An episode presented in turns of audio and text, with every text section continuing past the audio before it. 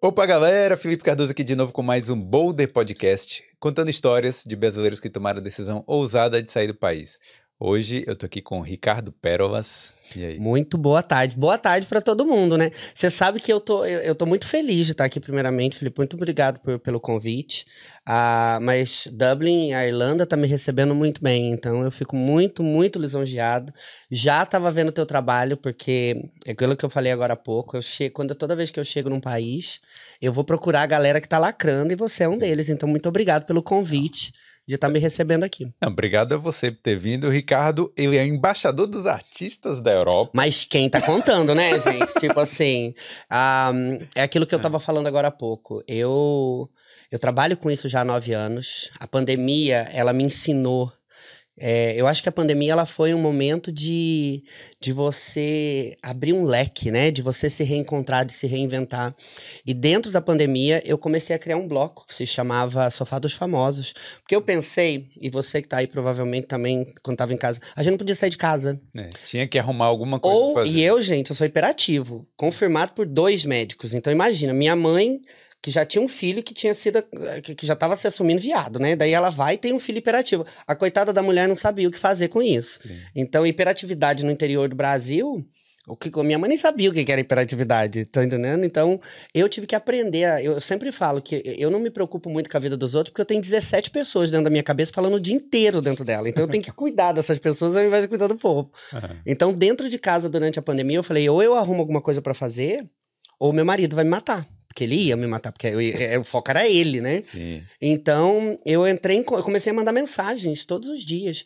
E para você ver que eu quero até mandar um beijo se ela estiver assistindo, Denise Delvec, que hoje é uma grande amiga, uma pessoa que me, que me ajuda e me acompanha muito, que é uma das maiores atrizes, né, do, do, do, do Brasil, e, e, que me acompanhou. Ela foi, ela e o falecido Batoré, da Praça é Nossa, foram os dois primeiros artistas que me que atenderam ao meu chamado. Sim. Só que quando eles atenderam, eles não sabiam o monstro que eles estavam criando, porque daí eu pensei, peraí, mas se eles atenderam, é só aumentar a demanda. Então, ao invés de 100, eu mandava 200, 300 mensagens todos os dias para artistas. Isso. E foi quando o Sofá dos Famosos foi, foi criado. Aí, esse Sofá dos Famosos era o que? Uma Lives live? pelo Instagram. Fazia lives, porque, porque daí eu falei, gente, pelo menos eu vou conversar. Só que a, o diferencial do, do Sofá dos Famosos é que eu não queria falar do, do, do de, da novela que eles fizeram, da, da música. Eu queria saber deles, eu queria trocar ideia. Eu queria fazer isso aqui. Sim. Saber um pouquinho de como que eles chegaram ali, como que eles passaram, se algum momento eles caíram, como eles levantaram. Conta, literalmente, trazer para as pessoas essa oportunidade delas entenderem como que o artista foi criado e não como o artista faz o trabalho dele. E, É, e é isso foi o verdade, diferencial do meu trabalho. É porque aquela coisa, né, que a pessoa só fala, ah, e essa peça aí, o que é que você faz? Aí acaba Denise virando... Delvecchio, e ela vai me matar. Ah. Mas ela falava, Ricardo, porque eu fui o único que ela fez duas lives. Hum. Né? Ela, ela, ela fez a primeira e depois eu chamei ela de novo. Ela ainda falava: Eu fico em pânico, porque o povo tá assim. Porque ela fez muita live. Ela ficou a, a rainha das lives, porque ela não tinha nada pra fazer também, então ela fazia live com todo mundo. E ela falava que ela ficava em. Ela ficava louca, porque as pessoas falavam as mesmas coisas. Perguntando como que foi essa novela, como que foi isso. E ela só aceitou voltar de novo, e foi quando a gente começou a se, a se comunicar muito, porque eu, eu sabia que ela era uma grande atriz. Eu acho que todo mundo sabia. Gente, eu queria saber dela, como que ela estava. Como que ela conseguiu, dentro dessa carreira, passar por todos os problemas que nós também passamos. Sim. Eu acho que, indiferente se você é cantor, se você é atriz, se você é a menina da coxinha, se você é manicure, todos nós caímos, todos nós levantamos. Eu, eu queria saber isso. Como que É. você passou por isso e, e conseguiu continuar? E foi isso que fez o diferencial. E ela falava que ela aceitou fazer de novo a live comigo, porque era divertido, a gente dava risada e ela falava de coisas que ela realmente tinha interesse em falar, ao contrário de estar falando apenas do trabalho. É, passo a passo, né? É isso. E hoje você mora no UK, Eu moro No- em Bristol, né? Eu, eu trabalho Reino Unido. Reino Unido, Inglaterra. Ah, eu moro numa cidade menor do que. Eu não posso. Aquilo que eu falei, eu não posso morar numa cidade que não dorme. É, cidade tem que dormir. sim. Porque realmente, né? Senão eu empurro, senão, como vocês baianos sabem, eu empurro o trio elétrico da Ivete Sangalo, né? Porque eu, se essa cidade ficar acordada, eu vou com a cidade. Então eu procurei. Eu trabalho muito em Londres, a maioria do meu trabalho tá em Londres. Mas eu, eu prefiro fazer toda a trajetória sempre. Então, se eu tenho que ir para Londres, eu faço três dias em Londres e daí eu volto para casa. Porque daí eu posso descansar. Porque se eu ficar em Londres, Londres não para. E daí eu quero acompanhar Londres, e daí você sabe que o corpo uma hora fala para. Então eu prefiro morar fora. É isso aí, ó. A gente vai contar um pouco aí da sua história, contar um pouco também de, do, dos trabalhos aí, como é que é trabalhar com as celebridades que normalmente vêm para cá, né, para Europa. Mas antes da gente começar, eu só quero pedir para a galera que já está chegando aí para ir deixando o like. Se não for inscrito aqui no Boulder, se veio aqui por causa do Ricardo, aproveita e se inscreve, porque tem muitas histórias de brasileiros aqui na Europa, beleza? Quero agradecer aos nossos patrocinadores, a Skill Ireland Training, a BIM Consulting, a Prática Consultoria e o Marcelo Tólio, nutricionista. Adoro. É isso aí. Tô precisando do nutricionista. Tô precisando de um nutricionista, porque eu só, minha vida é só comer nesse jeito, gente. Do céu, que eu tô querendo acabar com as panificadoras aqui. Não, mas aí, né, aqui na, no verão a gente tem que se preparar aí, entrar no shape. O verão da Europa um dia chega, Hum, talvez no ano que vem, né? é verdade. Ou talvez você vai chegar primeiro no Brasil antes do verão chegar. Não, não, tem que se cuidar mesmo, é verdade. É isso aí. É isso aí, ó. Então, é, quero agradecer os nossos parceiros aqui e é, vamos pro nosso papo aqui. Bora, bora, bora. É isso aí. Ricardo, mas você falou. É, de onde você é lá no Brasil mesmo? Então, eu sou de uma cidadezinha, gente. Isso, assim, eu falo sempre. Meu nome da cidade é Ivaiporã. Eu sempre falo que eu- meu pai me tirou de lá muito cedo porque eu era muito viado para pouco habitante. Não Ah. tinha habitante suficiente. Eu sempre fui uma pessoa muito hiperativa. Eu sempre fui uma pessoa. Eu nunca tive problema, por exemplo, com a minha sexualidade. Eu nunca tive problema com a minha hiperatividade. As pessoas tinham problema com isso. Então, eu vi até mesmo que o que incomodava as pessoas era eu estar cagando mesmo no negócio. Eu nunca me preocupei, nunca com a opinião das pessoas. E isso vale tanto pro positivo como negativo. Mas- Eu sempre escutei Ah. e se. Eu, eu sempre filtrei muito rapidamente. Tipo, se você tá me falando alguma coisa boa, porque você sabe, e eu não sei se, se você já parou pra pensar, tanto a opinião positiva como negativa, ela tem a mesma função, que é te parar. A Uhum. positiva vai fazer o teu ego levantar demais, que vai- pode te tornar naquele cara insuportável. É. A negativa vai te derrubar pensando que você vai se tornar aquele cara que, ai, ó, vida, ó, azar. As duas te param, então você tem que saber manusear isso. Indiferente se ela é positiva ou negativa, você tem que ter o teu foco, porque se você não tiver, as duas te quebram. É, você tem que É, balancear mesmo. Tem que né? balancear. mais. E no- nos dias de hoje, ainda mais. O digital, eu trabalho com digital há nove anos. E eu vejo a facilidade que o digital pode derrubar você, sabe? É, é- é qualquer coisa que você fale, e eu, por exemplo, eu sou uma pessoa que eu tenho muito, muita, a minha boca é muito suja, né? Porque, mas é uma coisa natural, eu sempre falo muita besteira, sempre falo muito palavrão, eu, eu me cuido muito, por causa hoje do meu trabalho, eu me policio muito, mas tá aí meu amigo que sabe, eu, eu sou uma pessoa muito, muito tranquila, e se eu tiver que falar palavrão, meu, meu querido, eu vou lá e solto, e, e, e- e quando eu comecei a me, me cuidar, não foi nem porque eu me preocupava com, que, com as pessoas, eu me preocupava com o meu trabalho. Então eu comecei a evoluir e achei que era melhor eu, eu me reeducar nesse sentido. Mas eu vejo que se você não tem uma, uma cabeça forte, e muitas das vezes você fala alguma coisa e aquela coisa pode vir contra você. E se você não está preparado, você quebra. Então é importante que as pessoas comecem a entender que a opinião positiva ou negativa, se você não tem controle delas, é- ela tem a mesma potência sobre você. E aí naquela época lá, mas naquela época, adolescente, na cidade O carrinho pequena, de rolemã, né? Não? É difícil também você escutar as coisas Com ruins. certeza. Não, mas é o que eu tô falando. Eu não vou dizer que não me incomodava quando alguém me chamava de viado, ou como alguém me, me, me xingava de, de, de nomes, porque eu- eu- o brasileiro é criativo, né? Ah, isso meu a gente Deus do inventa céu. pra xingar, a gente Não, tem um assim, vocabulário era um bom. dicionário que a pessoa abria ali pra, pra, pra, pra, pra, pra, pra usar contra você. Vou dizer que me pegava. Foi um dos motivos também de eu ter saído do Brasil quando eu tinha 20 anos. Foi porque eu, eu nunca tive problema. Claro que sempre machuca. Claro que você. Eu sempre me perguntava por que, que as pessoas estavam tão preocupadas em saber por que, que, eu, que eu era gay ou por que, que eu era hiperativo. Isso, isso incomodava demais elas. Então, pra mim, é, machucava. Não, é, o- esses dias eu escutei uma coisa que é muito real e eu me, me identifiquei muito. A diferença não é que não me machuca, é que eu aguento continuar andando, mesmo machucado. Mas tem muita gente que não. Tem muita gente que quando machuca cai. Então a É. diferença, muitas das vezes, não, não é o que as pessoas falam, porque o que as pessoas falam pega com certeza que machuca. A diferença é que eu consigo, eu consigo, eu consigo andar machucado. É. Já como fiz várias vezes. E é tão fácil hoje em dia você. é, eu acho até ridículo isso, até fiz um comentário esses dias, o que é, é muito. Você chegar lá e xingar alguém do nada, sabe? Eu Hum. não te conheço, vou lá e vejo um vídeo seu, apareceu pra mim lá no, no Instagram, E aí eu vou lá e te xingo lá, do nada, sem, sem Mas você sabe, você sabe que o hater, o hater, ele é uma coisa, as pessoas veem o hater como uma coisa ruim. Eu vejo ele como um, um funcionário que trabalha pra mim de graça.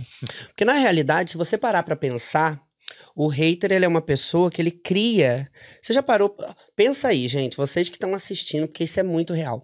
Você sai de casa pensando, hoje eu vou cuidar da minha vida.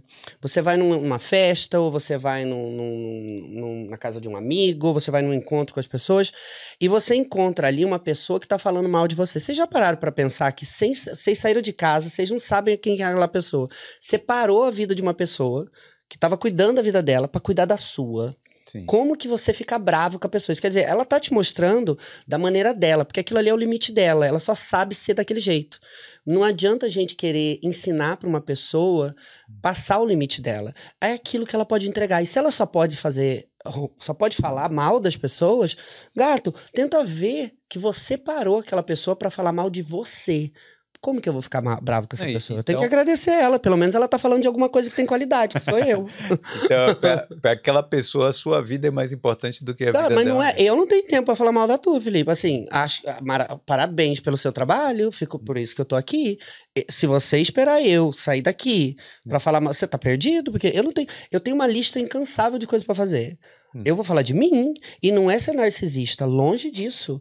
É que é mais fácil. Ele tem um cachorro lindo, gente. Eu vou deixar isso bem claro, que o cachorro dele é maravilhoso. Coisa mais fofa, recebeu a gente ali na porta. E eu não tenho tempo pra isso. E eu não falo isso num mau sentido, sabe? Porque tem muita gente que fala, ah, você é narcisista. Primeiro que é verdade, sou. Aí eu dou high five no banheiro, gato. Quando eu tô saindo de casa, eu dou high five no, no espelho do banheiro. Porque eu sou meu melhor amigo. Eu acredito na minha opinião. Então, eu, não, eu acho que as pessoas deveriam, come- deveriam começar a pensar dessa forma. Porque se você focar no teu trabalho, se você focar na tua opinião, se você cuidar da sua vida, dá certo. É. Porque você começa a encontrar os.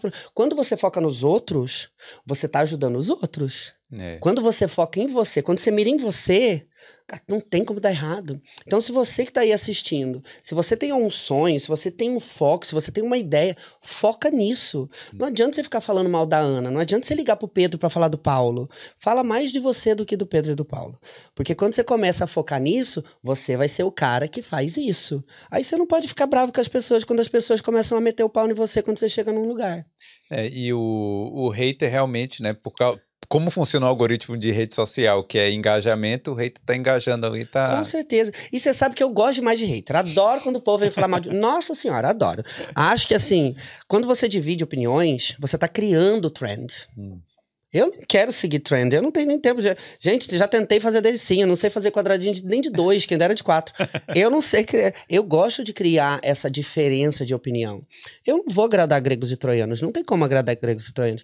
Mas eu posso te falar, por exemplo, eu não sei se, se, a, se a galera que tá aí assistindo vai gostar do, do podcast. Eu não posso. O que eu posso fazer é entregar 150% do, do que eu sou, do que eu faço. Sim. De- eu, eu, eu vou ser verdadeiro comigo.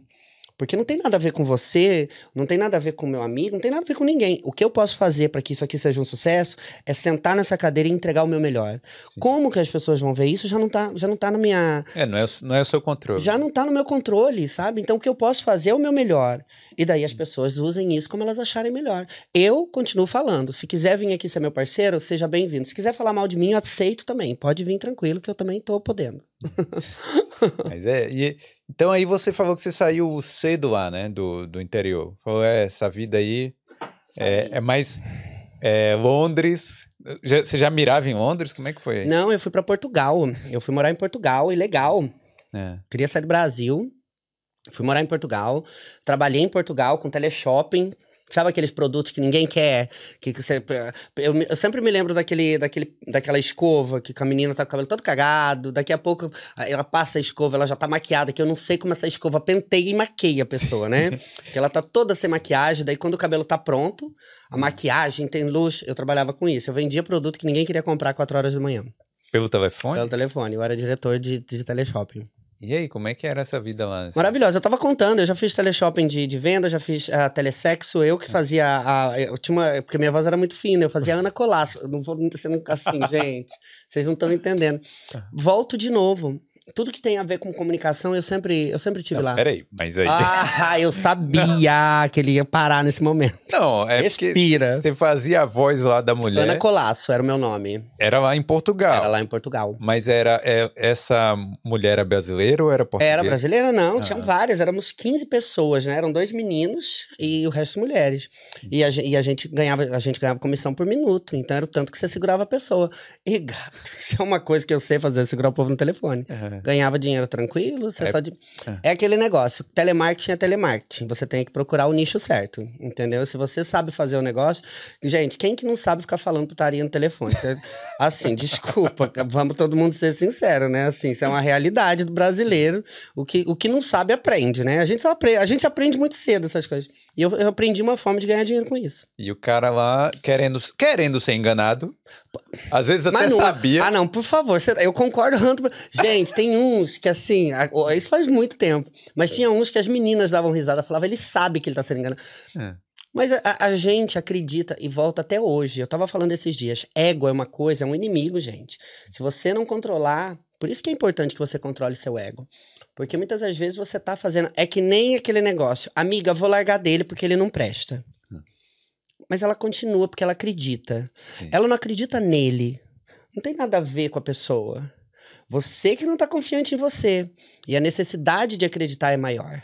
A partir do. E eu, e eu passo por isso sempre. Eu tenho. Quando eu falo dessas 17 vozes, não tô brincando. Eu luto comigo mesmo todos os dias. Porque eu não, não- eu não acredito em perfeição. Eu, eu acredito em perfeccionismo. Em perfeição. Eu não acho que nós não somos perfeitos. Ao contrário, eu acho que o ser humano ele nasceu pra cagar no pé dele. Mas é isso que faz a gente ficar bem. Porque se a gente aceitar que a gente erra e tentar aprender com isso, ninguém te pega. Você já tem um negócio que um, um vídeo que eu eu não, eu não lembro o nome dela, gente, ela vai me matar. É uma menina que vai, vai falar comigo daqui uns dias.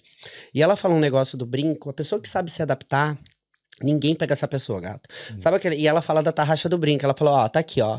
Meu brinco tava sem tarraxa, entortei o negócio aqui e pus. Colocou. Quando você sabe se adaptar nas situações, ninguém te pega, Felipe. Ninguém te pega, porque você é adaptável. As pessoas não são. Elas querem chegar no lugar e o negócio tem que estar pronto. Elas querem luz, câmera e ação, mas elas não querem carregar a câmera. Você tá entendendo? Então, quando você chega num lugar e você se adapta ao ambiente, à luz, ao calor, às pessoas. Gato, ninguém pega você ali dentro. É, você se adaptou bem, né? Falou assim, ó, tem um serviço aqui de fazer chamada Precisava pagar aluguel, mano. Eu não tava É. ali pra. Eu não tava pra satisfazer o desejo do gato. Eu tava ali pra pagar minha comida e meu pão. Sim. Tá entendendo? Então, assim, se é desse jeito, eles precisavam do negócio. O telefone estava livre, eu peguei o telefone. E dali eu fui crescendo, eu comecei a trabalhar em outros empregos depois disso. Quando eu conheci meu esposo, conheci meu esposo em. Meu esposo é inglês, conheci ele em, em, em Lisboa. Ah, nós somos casados há 20 anos hoje, e ele, mais que ninguém, sabe a pessoa que eu sou. Então, e eu volto a falar isso para todos vocês que estão assistindo. Quando eu olho pro meu esposo, eu me lembro todos os dias quem eu sou.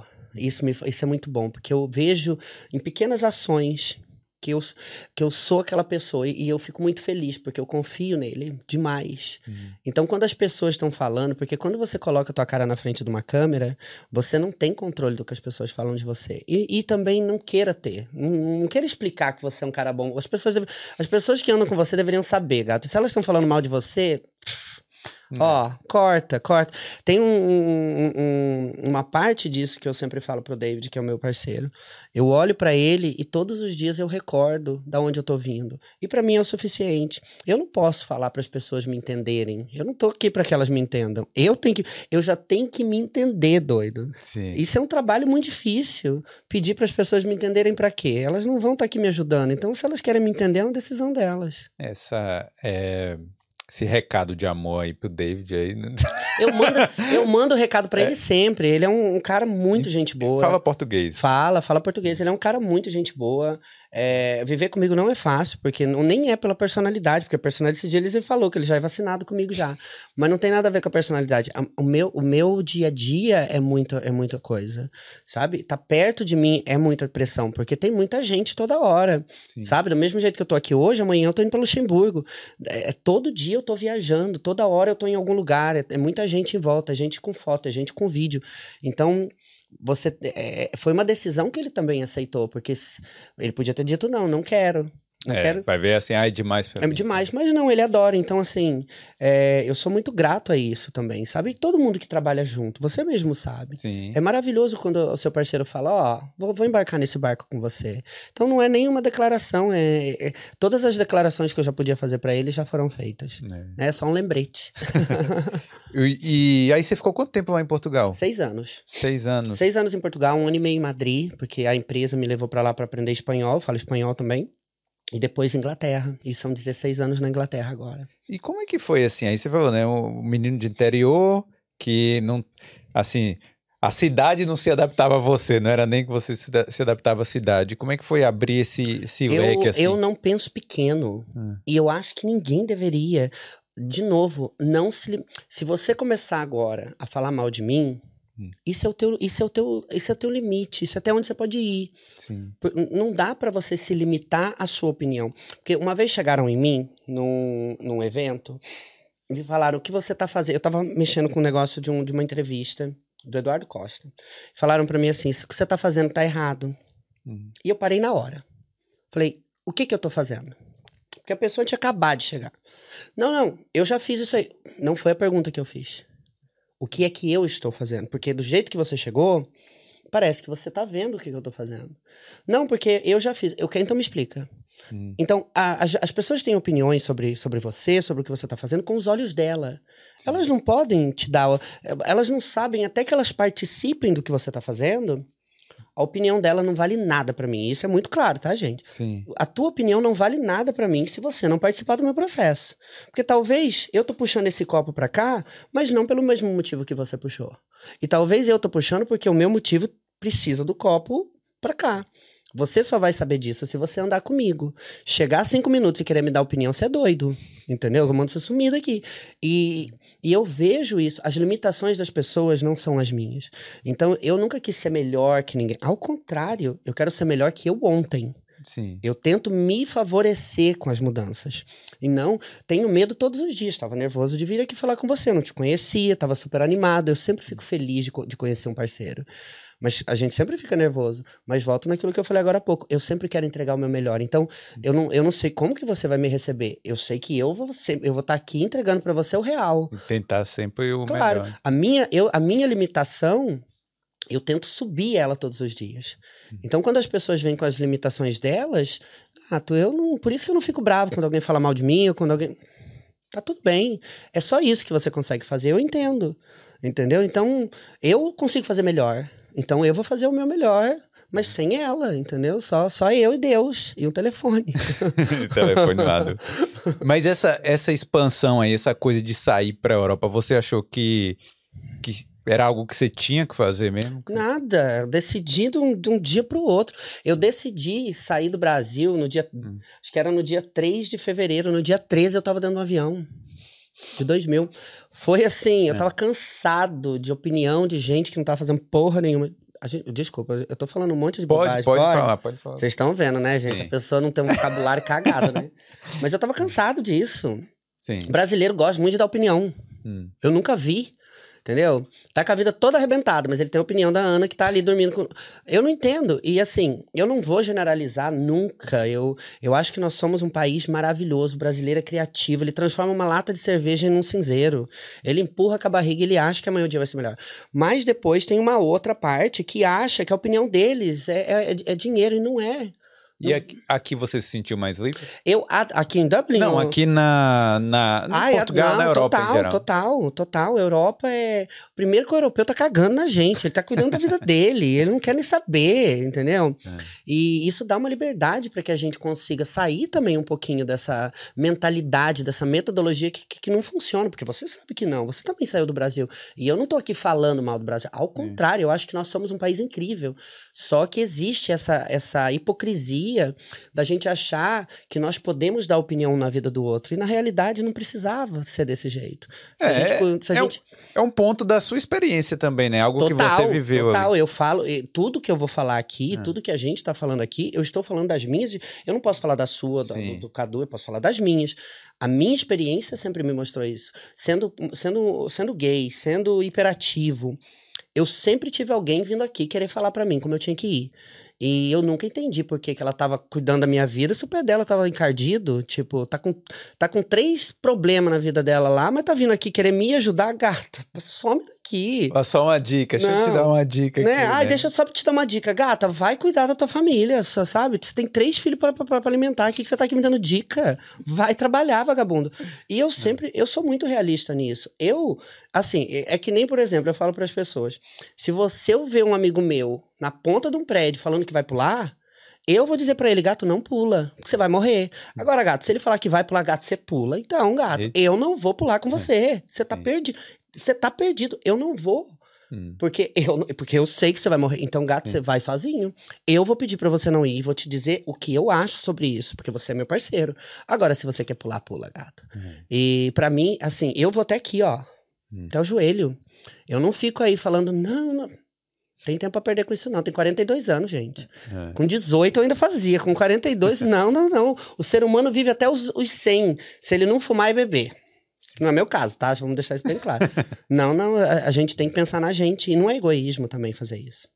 É, E aí, então aí você ficou esse tempo, tempo todo aí, é, Portugal, Madrid, e como é que foi parar lá na- no Reino Unido? Marido. Marido mesmo. Marido inglês. E, e tudo começou, né? Tudo começou ali com o meu trabalho. Tudo começou. Eu sempre, eu sempre falo, eu sempre soube que a minha hiperatividade ia me levar pra algum lugar. Eu só precisava encontrar o que fazer com ela. Ah, Não, eu vejo muita gente vitimizando muitas vezes. Ah, é porque eu sou hiperativo. Hiperatividade é maravilhoso. Você consegue fazer 10 coisas ao mesmo tempo. Entendeu? Então, isso hoje no meu trabalho só me ajuda. Mas era algo que você já gostava, essa Eu, coisa eu, de go- eu gosto de comunicação. Sempre gostei de comunicação. Eu acho que. Agora, olha, olha que maravilhoso. É gratuito, sabe? A gente paga Falar. por tudo, a gente paga por tudo. Você já parou pra pensar o quão gostoso é você falar com uma pessoa que tem uma experiência diferente da sua, que, que vê a vida de uma maneira diferente, Hum. que, que talvez pode te mostrar que, ó, esse copo é, é preto, mas e daí te dá uma visão totalmente diferente. Gato, eh, pra mim, Mastercard não compra isso. É, é maravilhoso. Então, comunicação sempre teve junto comigo. Então, eu sabia que eu ia fazer alguma coisa. Eu só sempre. Por isso que eu, eu falo para as pessoas: estejam sempre atentos. Para de cuidar da vida do Antônio. Para, deixa a Maria lá, deixa ela lá. Foca em você. Porque você vai ver todas as oportunidades daí. E daí, talvez essa aqui não funciona, mas essa aqui funciona. E você vai tendo a oportunidade de desenhar você. E que isso é mágico. Enquanto você estiver olhando pro coleguinha, você tá desenhando a vida do coleguinha. Porque muitas das vezes você tá falando, ah, porque a Ana fez isso, porque a Ana fez isso. Você tá mostrando pra Ana coisas pra ela. Por que, que você não fala, o Ricardo fez isso, o Ricardo tá fazendo isso, o Ricardo.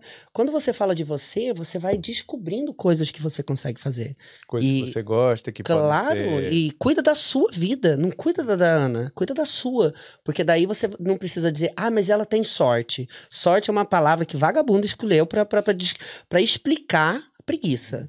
Porque pode reparar, todo mundo que fala isso não tá fazendo merda nenhuma. Tá sempre ali, entendeu? Reclamando que a vida tá difícil, reclamando que Deus fechou uma porta, reclamando que o Antônio tá conseguindo, porque o Antônio. Foca em você, sempre. Não é egoísmo, não, não, não, é problema. Se você focar em você, eu te garanto que o que você vai conseguir em um ano, você consegue em seis meses. É. Não, provavelmente, mas isso as pessoas acabam falando, né? Provavelmente até alguém falou de você quando você saiu, foi pra Europa Com ou certeza. qualquer coisa. Falam de mim o dia inteiro, gente. Não tô brincando, não. E assim, eu não tô falando que eu sou melhor que ninguém, mas ao contrário. Ter essa opinião que eu tenho já emputece o povo já. O povo já fica possuído comigo. Porque acha que eu tô querendo é, me aparecer ou querer, ah, não, porque quer ser melhor. Não tem nada a ver com isso. Hum. Mas eu acredito muito na forma com que eu vivo. Uhum. Porque tem é todo focado em mim. Ela é, eu sempre vou trabalhar com as pessoas. E eu tô aqui, olha, muito obrigado por você estar me recebendo. Eu sou muito grato a estar aqui. Mas eu tudo eu tô fazendo em prol do meu crescimento. Em prol de fazer com que as minhas coisas funcionem. E se eu puder pegar na sua mão e caminhar com você, parceiro, tamo aqui junto. Mas caminha. Não vem Não fica não fica sentado, não, pensando que eu vou colocar um carrinho de rolemã embaixo. Você tá perdido. Entendeu? Sentou, bora lá. Quer ficar sentado, vai ficar aí. Então eu, eu quero andar com a galera, mas com a galera que tá com o pé sangrando também. Porque trabalhar com isso não é fácil. É. Entendeu? Não é pra todo mundo. Porque você tem que acordar cedo, você tem que criar conteúdo, você tem que pensar no que vai fazer, você tem que arrumar convidado, você tem que. Nós temos que estar aqui. Tem marcação, não é eu vou, ai, desculpa, não pude ir. Não. Você tem que ser uma pessoa com compromisso. Quantas pessoas que eu tenho certeza marcaram com você e falam, uma hora antes, falaram, pô, mano, desculpa. Gato, eu não sei, eu, eu fico louco com essas, com essas coisas. Depois as pessoas falam, ah, porque você fala muita, muito, muito na cara das pessoas. Gato, é meu sonho, meu trabalho não mexe com meu sonho. É, porque se vier sei. aqui me encher meu saco e depois falar que eu sou ruim, não, é, a gente tinha combinado de estar aqui. E esse é, porque- um dos exemplos que acontece muito. Porque tem gente que não sabe que aquilo é realmente um o, o importante pra você. Acha que aquilo é só uma, um hobby, algo assim que, que você tá Real, fazendo de Mas brincadeira. para as pessoas sempre vai ser isso. Por isso que eu tô falando do negócio de pensar em você. Sim. Se você não pensar em você e esperar que o Antônio Paulo Pedro pense, você tá, você tá cagado. Porque o Antônio Paulo e Pedro estão lá pensando neles. E muitos deles ainda, se puderem ainda cagar, vão fazer. É. Já, já vi acontecer. E não é que eu tô aqui falando pra ninguém. E de, de novo, eu sei que muitas das vezes a forma com que eu falo pode aparecer de ataque, mas não é. É que eu sou desse jeito. Eu, eu, eu gosto de, de ser uma pessoa direta e sincera com as coisas que eu, que eu faço. E eu acredito demais, eu adoro. Fui agora trabalhar com a Green Group, falar nisso, se vocês estiverem assistindo, beijo pra vocês, não sei se eu podia falar também Pode, pode falar. maravilhosos. E eu cheguei ali e eu fiquei encantado, gato, com a, com a maneira que a galera tava trabalhando, sabe? Todo mundo junto, todo mundo feliz, todo mundo animado. É esse tipo de gente que eu quero trabalhar. Sabe, tá? Conheci aí vários brasileiros que, por acaso, gente, como tem brasileiro nesse lugar. Mas, Você imaginava que a Irlanda tinha tanto brasileiro? meu Deus, assim, eu não sei qual é o coelho que trouxeram pra cá, mas assim, eu acho que nasce 16 brasileiros todo dia. Que você tropeça.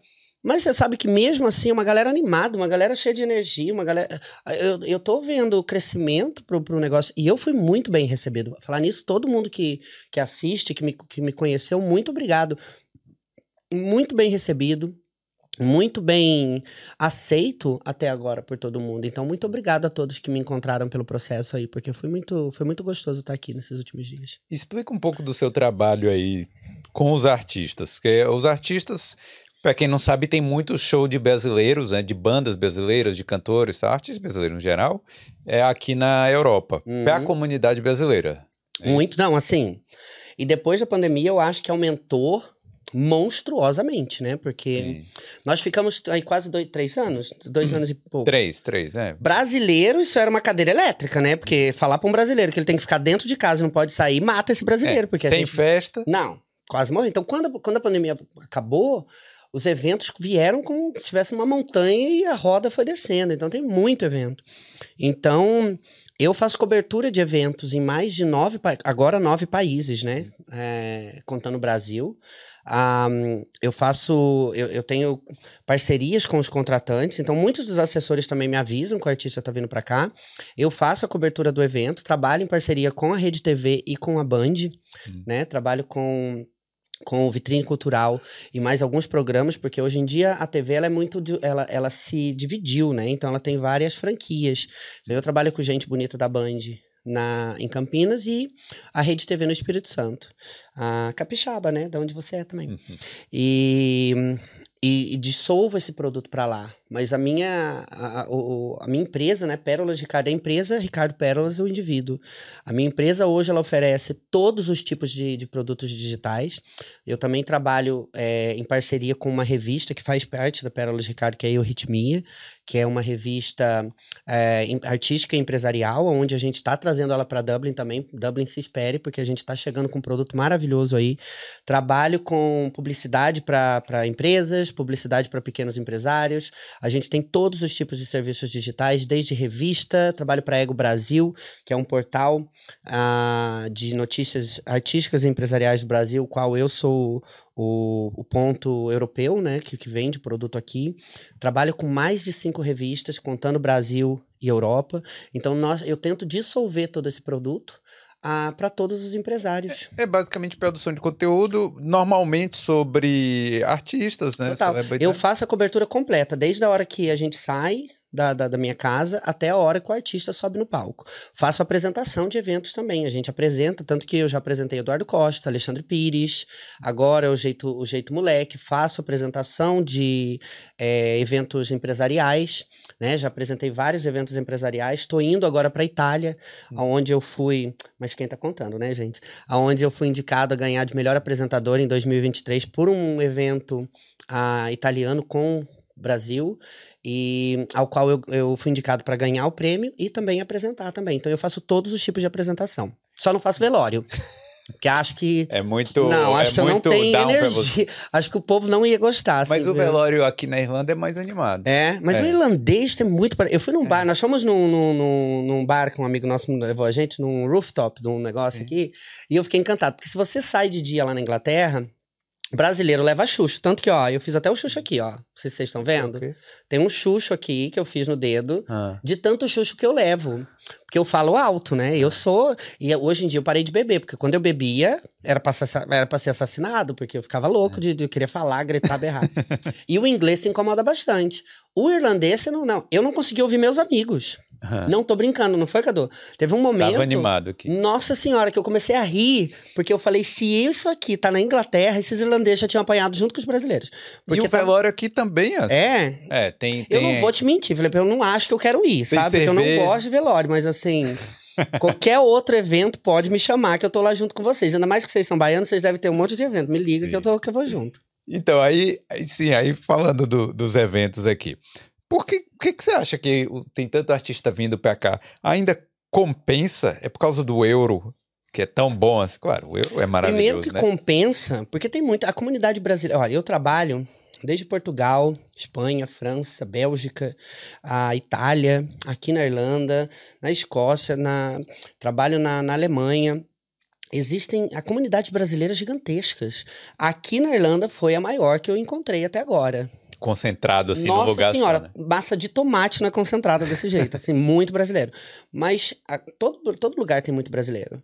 E então é um é vende, porque nós estamos aqui e ter o artista, sabe? Eu me lembro a primeira vez que a- a- quando eu fui entrevistar a Adriana Calcanhoto. Hum. E, e eu tava no palco do ladinho dela. Eu, quando saí do Brasil, eu vim escutando Esquadros, que é uma música de Adriana Calcanhoto, no avião. Eu vim cantando Está Chegando a Hora, é hora de partir do Terra Samba, dentro do avião. Hum. Então, quando eu tive o prazer de entrevistar eles, meu coração tava no 380. Parecia que eu tinha levado uma injeção de adrenalina. Pô, Ricardo, Então, desculpa, imagina- Desculpa falar, mas Terra Samba faz tempo, hein? Não, assim, entreguei a idade total. Mas é assim, gente. assim, Desculpa, desculpa falar, viu? é eu não- eu não sou. Dá esse copo aqui, Cadu, que eu vou jogar no Felipe. O- mas você Ah. sabe que é, é real. Então, quando eu acho que esse, é, você ter shows, a oportunidade, porque nós estamos aqui. Imagina, cada pessoa que está aí assistindo. Todos nós estamos à procura de um sonho, indiferente qual ele seja. Né? Cada brasileiro sai pro- pro- buscando alguma coisa. Imagina você poder ter a oportunidade de, no meio desse processo todo, poder relembrar quem você é. E a música, a música é uma máquina do tempo, gata. A É música verdade. dá essa oportunidade pra gente, né? No meio dessa loucura que é a nossa vida, porque pra você, eu não sei se, assim, meus seguidores tem muita gente do Brasil, então, assim, isso vai pra vocês. Vocês acham que a gente tá cheio do dinheiro aqui, doido? É, tá tudo cagado. A gente tá aqui, ó. Eu falo Ralando. sempre que eu tô aqui tentando matar um, matar um dragão, desviar de uma anta, engolir sapo. É o dia inteiro fazendo isso. Então, muitas das vezes, é ótimo no meio dessa, dessa bagunça, desse estresse todo que é você acordar e dormir fora do Brasil, Hum. você poder ter a música brasileira chegando e lembrando quem você é. Porque é, é que nem. E você já deve ter sentido isso. Quando você volta lá para Salvador, uma bateria que te recarrega, Sim. né? Com certeza. E daí, quando você volta pra cá, você pá, voltou nas tuas origens, tá sentindo de novo aquele. Então, eu acho que tem muito show vindo pra cá por causa disso, porque você tem essa possibilidade de recarregar mesmo não voltando pro Brasil. É, e, e assim, eu. É, aí a gente fala de julgar. Eu mesmo já julguei algumas pessoas que falam assim que não. Elas é, não iriam, por exemplo, para um show de pagode no Brasil. Mas aí, como veio aqui, acaba indo. Mas é isso mesmo, mas eu Mas- acho que é pra se sentir até numa comunidade. Mas você né? acha, você sabe assim, tem- é que nem, por exemplo, eu, eu, eu, eu sou fissurado na Anitta. Gosto Hum. demais, não apenas como cantora, acho que ela é, assim, uma empresária porreta. A bicha teve visão, uma visionária. E muitas das vezes, quando eu falo, eu vou trabalhar agora com as dançarinas dela agora em junho, né? Que tá vindo, a, a Aline Azevedo tá vindo pra cá e vai trabalhar junto com a minha empresa. E, e quando eu falo isso, tem muita gente que fala, ai, nunca iria num funk. Gato, volta de novo naquilo que eu te falei no, no começo. E, e teve já pessoas que me criticaram horrores. É, música, gato, cada um tem a sua. Você talvez goste de comer macarrão e outro não gosta. A gente não tem que criticar. A gente ou participa ou não participa. Sim. Não tem muito negócio. Eu não perguntei a opinião de ninguém sobre o que eles gostam da minha música. Eu tô falando que eu vou. Eu falo muito isso para as pessoas. É, por eu trabalhar com todo tipo, a única coisa que eu não trabalho muito, porque realmente não, não é nem que eu não trabalho. Trabalho se eu precisar trabalhar, é gospel. Hum. Porque a ideologia da- do, do evento gospel vai um pouco além da, da- da- do, meu toque. Mas não quer dizer. Por, por exemplo, não é uma música que eu escuto, não é um, um produto que eu absorvo. Sim. Mas. Se eu Mas tiver que ir, eu vou. né? Lindamente. Tanto que eu tava agora no, no, no ônibus, pergunta pro Cadu, que eu tava conversando com um rapaz que faz evento gospel aqui, Ah. e eu já tava fechando coisas com ele. Eu não me limito, volto de novo naquela, naquele começo. O meu limite é ilimitado. Vai ter coisas que eu não vou fazer. Ó, um exemplo muito forte. Tem um amigo meu que vai me matar se ele assistir isso, que eu tô contando a vida do meu amigo, né? Tá, fazer Ele- um corte aí, né, mandar Faz o ele. corte e taga ele daí, né? Ah. Não, mas eles não ligam, eles não ligam. Eles sabem que eu falo com amor. Ah, que, é- que tá fazendo poliamor. Não sei se você já ouviu falar do, do poliamor, que é viver três pessoas Sim. num relacionamento. E eu, a primeira vez que eu escutei isso, porque eu chego na casa dele e ele fala, ai, agora eu tô vivendo poliamor. Que Emílio, tá vendo que eu sabia que uma hora eu ia contar isso. Falou o nome. Quando chegou Hum. na casa que eu vejo os três vivendo, eu falei, gente, até pra mim que sou gay. Já, e olha que eu sou uma pessoa, né, cara? Eu sou uma pessoa que eu não tenho limite. Tudo é possível. Mente eu sou que nem a Madonna, gente. Eu só falta ter aquelas tetas de cone na minha casa. Quando eu cheguei ali, que eu vi aquilo, Ah. eu falei, não, isso daqui chega. Agora eu descobri o meu limite. Ah. Porque eu não conseguiria. Mas ainda ele falou, mas não, conseguiria, mas nunca fez. Eu falei, mas eu tô te falando. Eu já sou uma pessoa que com um marido, eu já sou louco. Imagina com dois, não daria conta.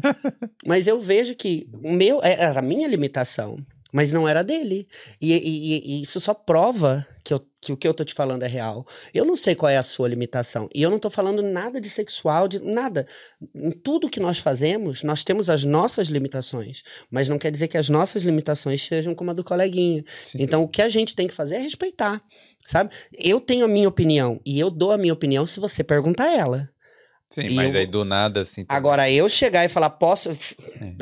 É que eu não sou suicida, porque vai que eu encontro um louco que nem eu.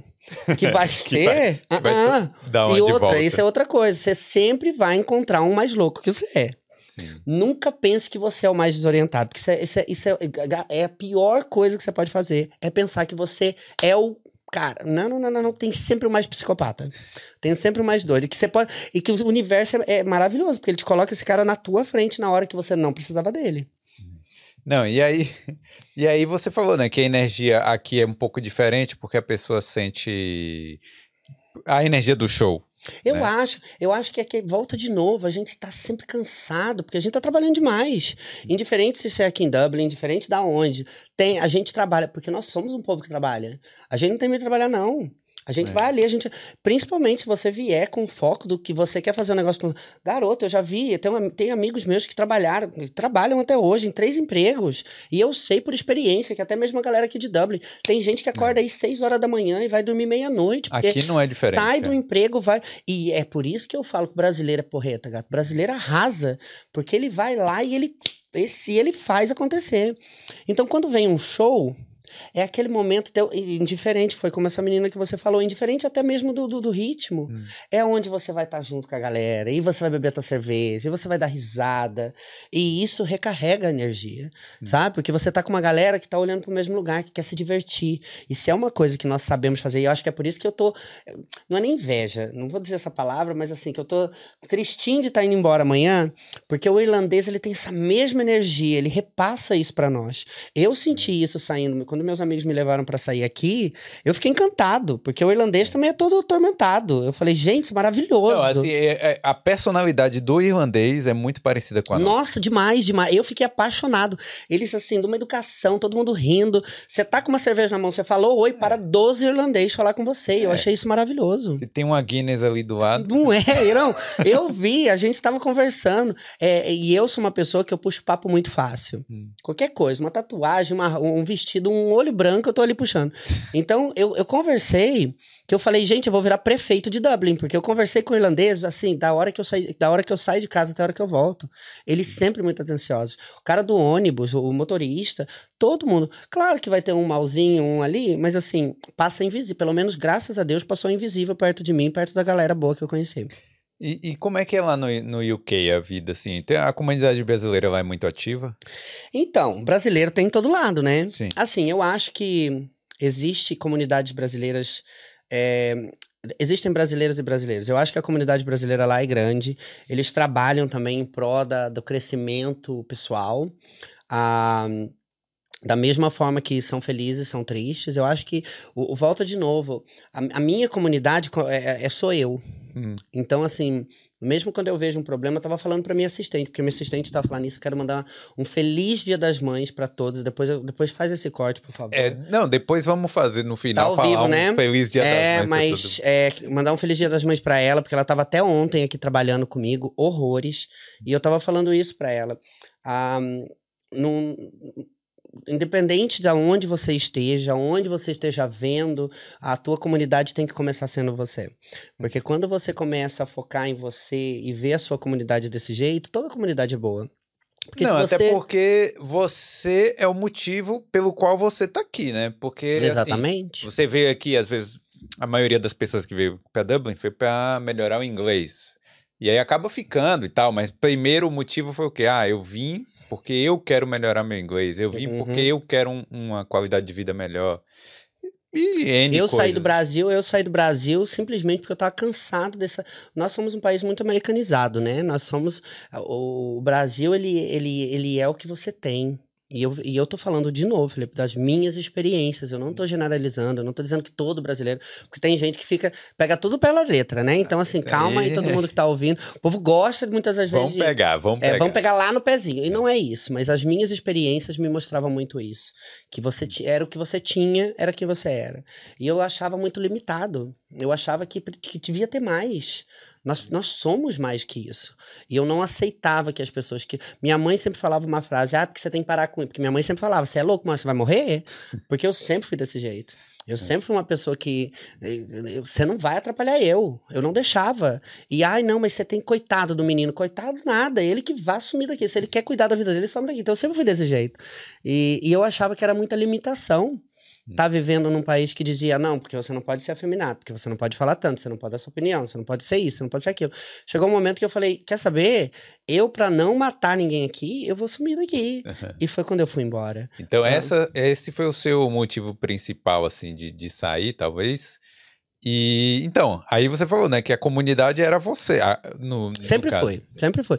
Eu, eu, qualquer lugar que eu chego, por exemplo, eu cheguei aqui em Dublin, eu não, não- Você nunca vai agradar todo mundo. Você sempre talvez vai bater errado em alguém. E principalmente porque eu sou uma pessoa que falo demais, que sempre tô tentando, que tenho essa personalidade muito com a minha opinião, não sabe doce pra todo mundo. Nunca quis ofender ninguém. Também nu- nunca me preocupei muito nisso. tá entendendo? Mas eu não quero ofender ninguém. E se uma pessoa tá de boa comigo, nós vamos se divertir muito. Se a pessoa tá chegando e, e, e vem querer ser um, um problema, eu resolvo. Então, isso nunca me, me, me- facilitou a minha vida. Porque ah, vo- as pessoas sempre acham que vai passar despercebido. Ah, eu vou fazer isso aqui porque ninguém tá vendo. Ah, eu vou falar isso aqui porque eu sou o cara. Gata, não existe isso. Pelo menos não no meu redor. Então, a partir do momento que eu comecei a ver que se eu deixasse você fazer o que você quer, virava bagunça. Então eu sempre falo, é bagunçado, mas tem gerência, É. sabe? E, Principalmente no, onde você, no meio que você trabalha também. Porque... Nossa senhora, isso é um seringuete. Se É. deixar, passam assim. Não, isso é um seringuete. Rei Leão. querido. Mas eu digo assim também, por exemplo, porque, vamos supor, é, você tem que ter uma certa reputação ali dentro, porque é uma empre... é um, um contratante que traz vários shows pra cá. Se você ficar mal visto num, num Mas você sabe ali- que não é nem isso. Olha, por exemplo, eu me dou, eu sei o meu lugar. Sempre. O contra... eu, sabe por que, que eu ainda, depois de nove anos, continuo fazendo o que eu tô fazendo? Porque eu sou uma pessoa que eu respeito o cara que tá ali, ó, sentado no meio-fio, o menino da água, e o contra... do mesmo jeito. Eu não tô aqui procurando hierarquia. Ao contrário. E eu não respeito eles por causa deles. Hum. Eu respeito você por causa de mim. Sim. Porque se eu não te respeitar, fala mais de mim do que de você. Eu não respeito as pessoas porque o cara tem um carro, porque eu... não, não. Eu respeito se você é mal educado, isso é uma coisa sua. Que volta naquilo da alimentação. Eu vou te respeitar porque eu sou uma pessoa educada.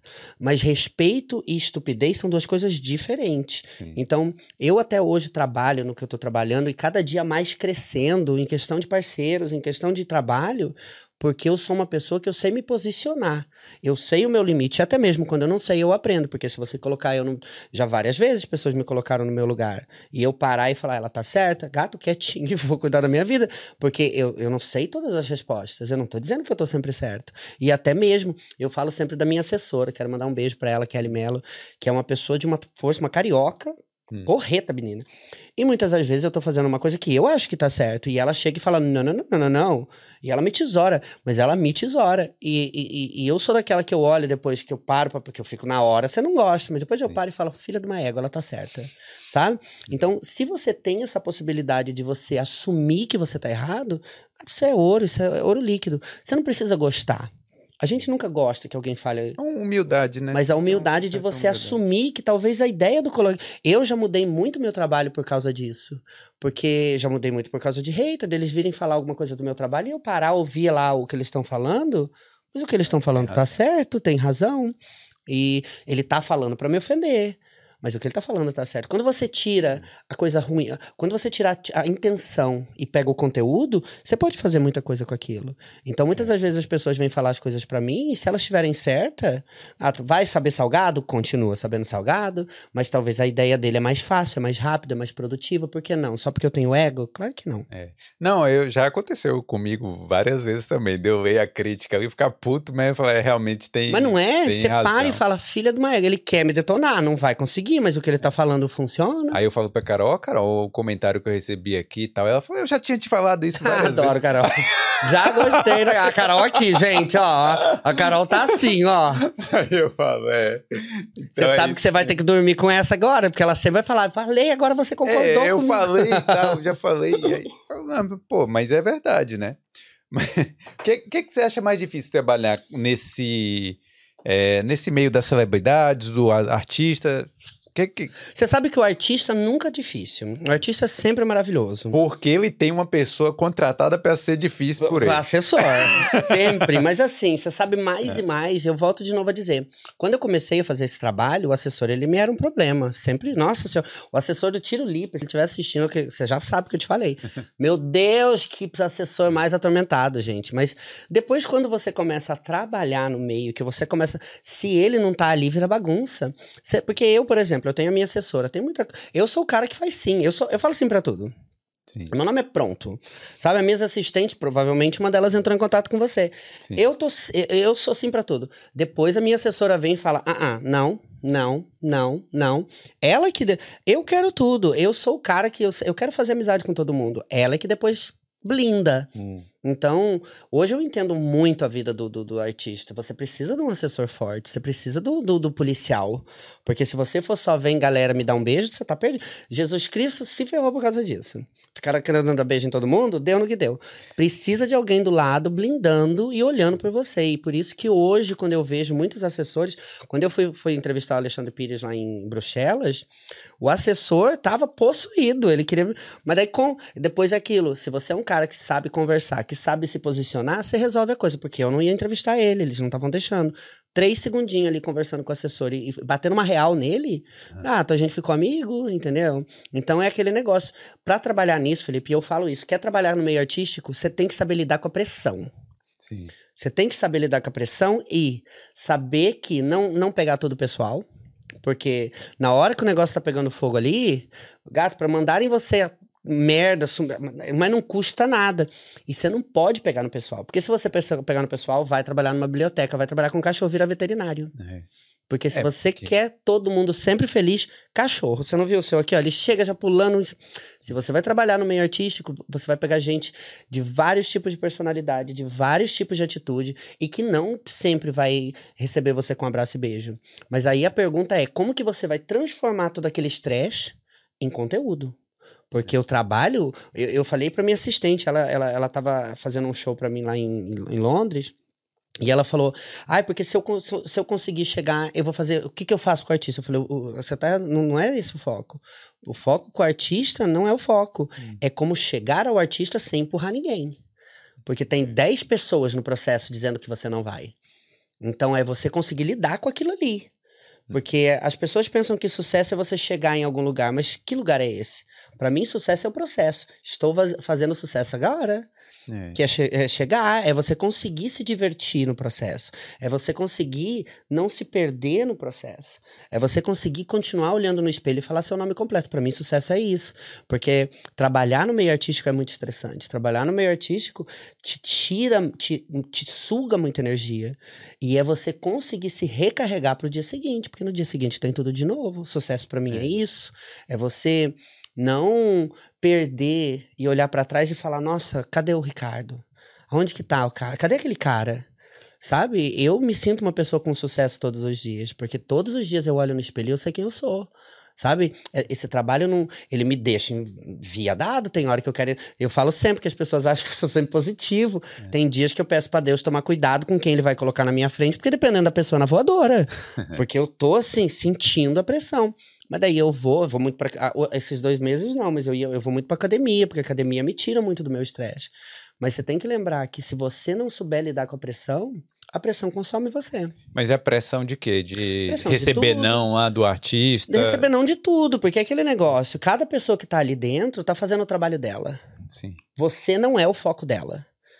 Você é, você quer um pedacinho você, daquele artista exato, ali, você quer uma conversa ali, uns cinco minutos. E como é que você vai conseguir pegar isso? Porque não é do, não é do contratante. Ó, e aqui, ó, de novo, falando do, do Guto. O Guto me recebeu, né, da Green Group, me recebeu com carinho muito grande, me, me, me, me abriu as portas do trabalho dele. Mas o trabalho dele não é me, me, me tá me fazendo babysitter ali. Hum. Eu tenho que correr atrás do meu. Ele já falou, tá bom, faz aí o teu negócio. Então, para tudo tem que ser desse jeito.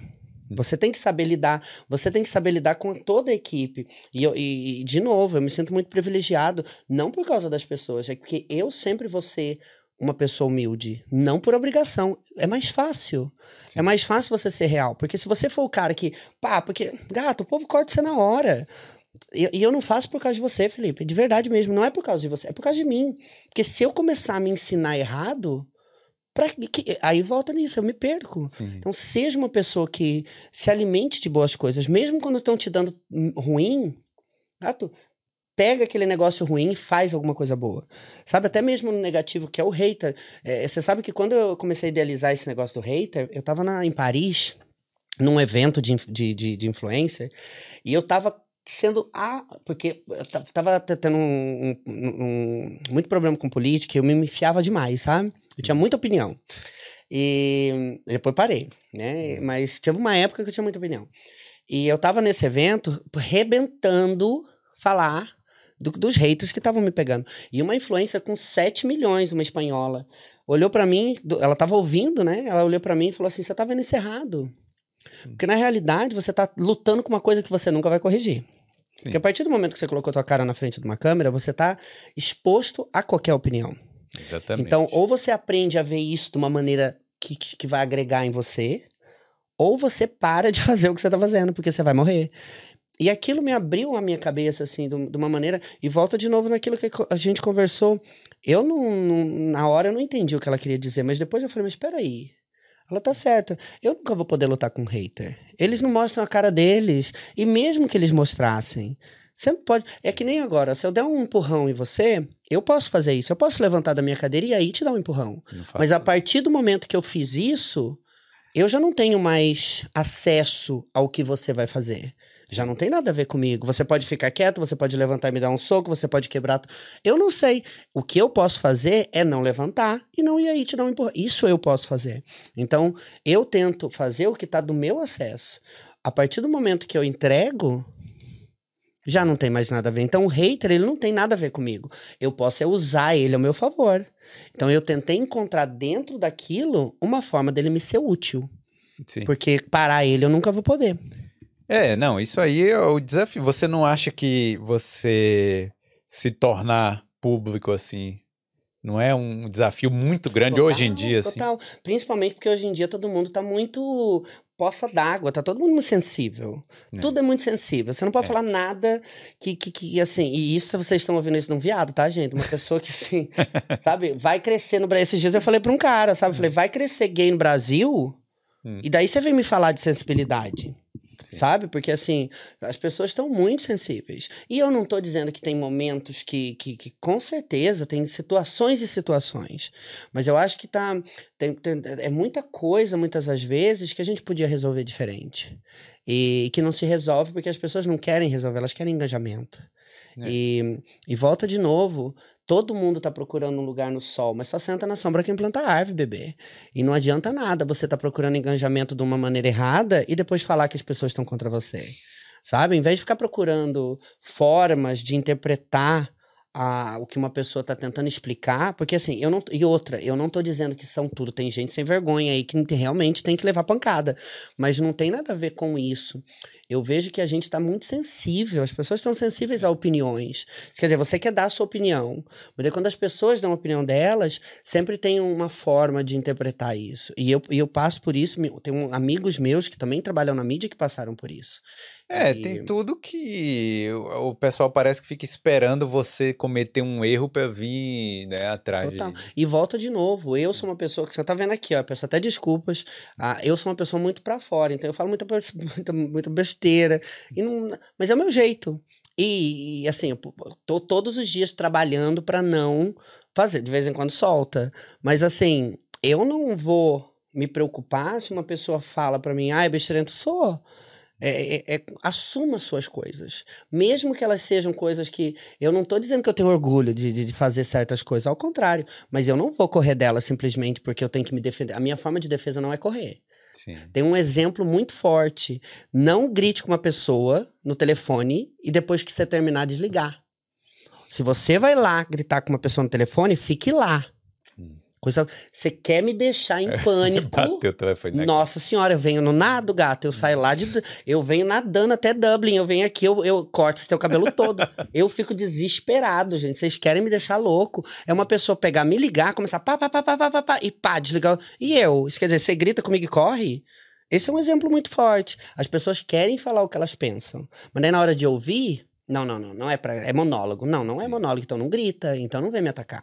Porque se você vai fazer isso, é importante. E esse trabalho do business, quando você trabalha nesse tipo de. Não é nesse tipo com artista. Quando você trabalha em qualquer coisa que, que ingere pessoas. Oh, essa questão do artista, eu, pra mim, por exemplo, especificamente, eu já quis convidar uma galera aqui, uns artistas que vêm fazer show aqui pra vir no Bolda e tal. E porque, mas você teve a, a blogueirinha, né? Eu vi a blogueirinha É, a aqui. blogueirinha, mas a blogueirinha foi... Blogueirinha maravilhosa, né, gente? Eu, É, mas a blogueirinha tava morando aqui um tempo, né? Foi, foi tipo assim, Muito boa. foi mais... Eu adorei, por acaso, o podcast dela, hein? Não, obrigado. Foi mais tranquilo, assim, sabe? Porque já tava morando aqui, então, Claro. né? Mas, por exemplo, o artista vem fazer um show aqui.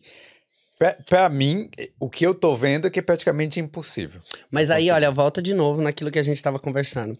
Quem colocou o limite foi você, não foi o É. artista. Na verdade, assim, tentar eu tentei, mas. Mas quantas vezes? É, não tentei, eu acho que. Porque assim, olha, uma vez falaram uma coisa pra mim, uma assistente minha que hoje já não trabalha junto comigo, mas ela, eu, eu pedi pra ela fazer um- um- um- uma lista de, de contatos de um, de um projeto. E era pra fazer, eu não dei quantos nomes era pra fazer. Cold calling, né, que a gente chamava. Eu falei, ó, faz uma lista de empreendedores aí pra pra um projeto. Ela me liga depois de três ligadas, falando: Não, isso aqui não tá funcionando, porque isso daqui tá errado, porque eu não tô conseguindo. Beleza. Hum. Quantas pessoas você já ligou? Não, não importa. Não foi isso que eu perguntei. Perguntei quantas pessoas você já ligou. Aí eu liguei só pra três, mas os três falaram não. Eu falei, então vamos fazer o seguinte: você vai ligar pra 30. Se 30 fala não, aí você me liga e a gente vai mudar a técnica. Porque eu sei que ela funciona porque eu fiz. Só que 3 não é número. Sim. 30 é Tem como número. saber. 30 é número. Do mesmo jeito que eu falei aquilo do, da live. Antes da, da- do, do, do, do, do Batoré e da Denise Delvecq aceitaram meu convite, eu mandei umas 400 mensagens. 400 é número. Quatro não é número. E eu não tô dizendo nada pra você, mas eu, eu falando, se você tá querendo procurar um Tá projeto. me dizendo, sim. tô- É, não, eu sou dessas, né? Mas se você quer um projeto, vai lá, manda mensagem. Gato, você só precisa de um sim ou não, tá no bolso. Assim, o pior que pode acontecer é as pessoas falarem não. Mas aí você vai, talvez até nesse projeto, você vai aprendendo um outro projeto. Mas essa é a minha forma de fazer as coisas, né? Eu não, eu não desisti no segunda chamada, ao contrário. Quanto mais eu via não, mais eu tentava descobrir o que é que o povo tava falando não. E eu ia aprendendo, porque daí, sabe uma coisa engraçada? As pessoas, os artistas falavam assim: ah, porque nesse momento eu não tô podendo fazer por causa disso. Então eu já pegava aquilo ali e eu, eu tentava mudar o pitch que eu tava fazendo com aquela informação. Eu ia tirando informação dos nãos para melhorar o meu sim. Até a hora que eu tava com um pitch babado para mandar pro povo, entendeu?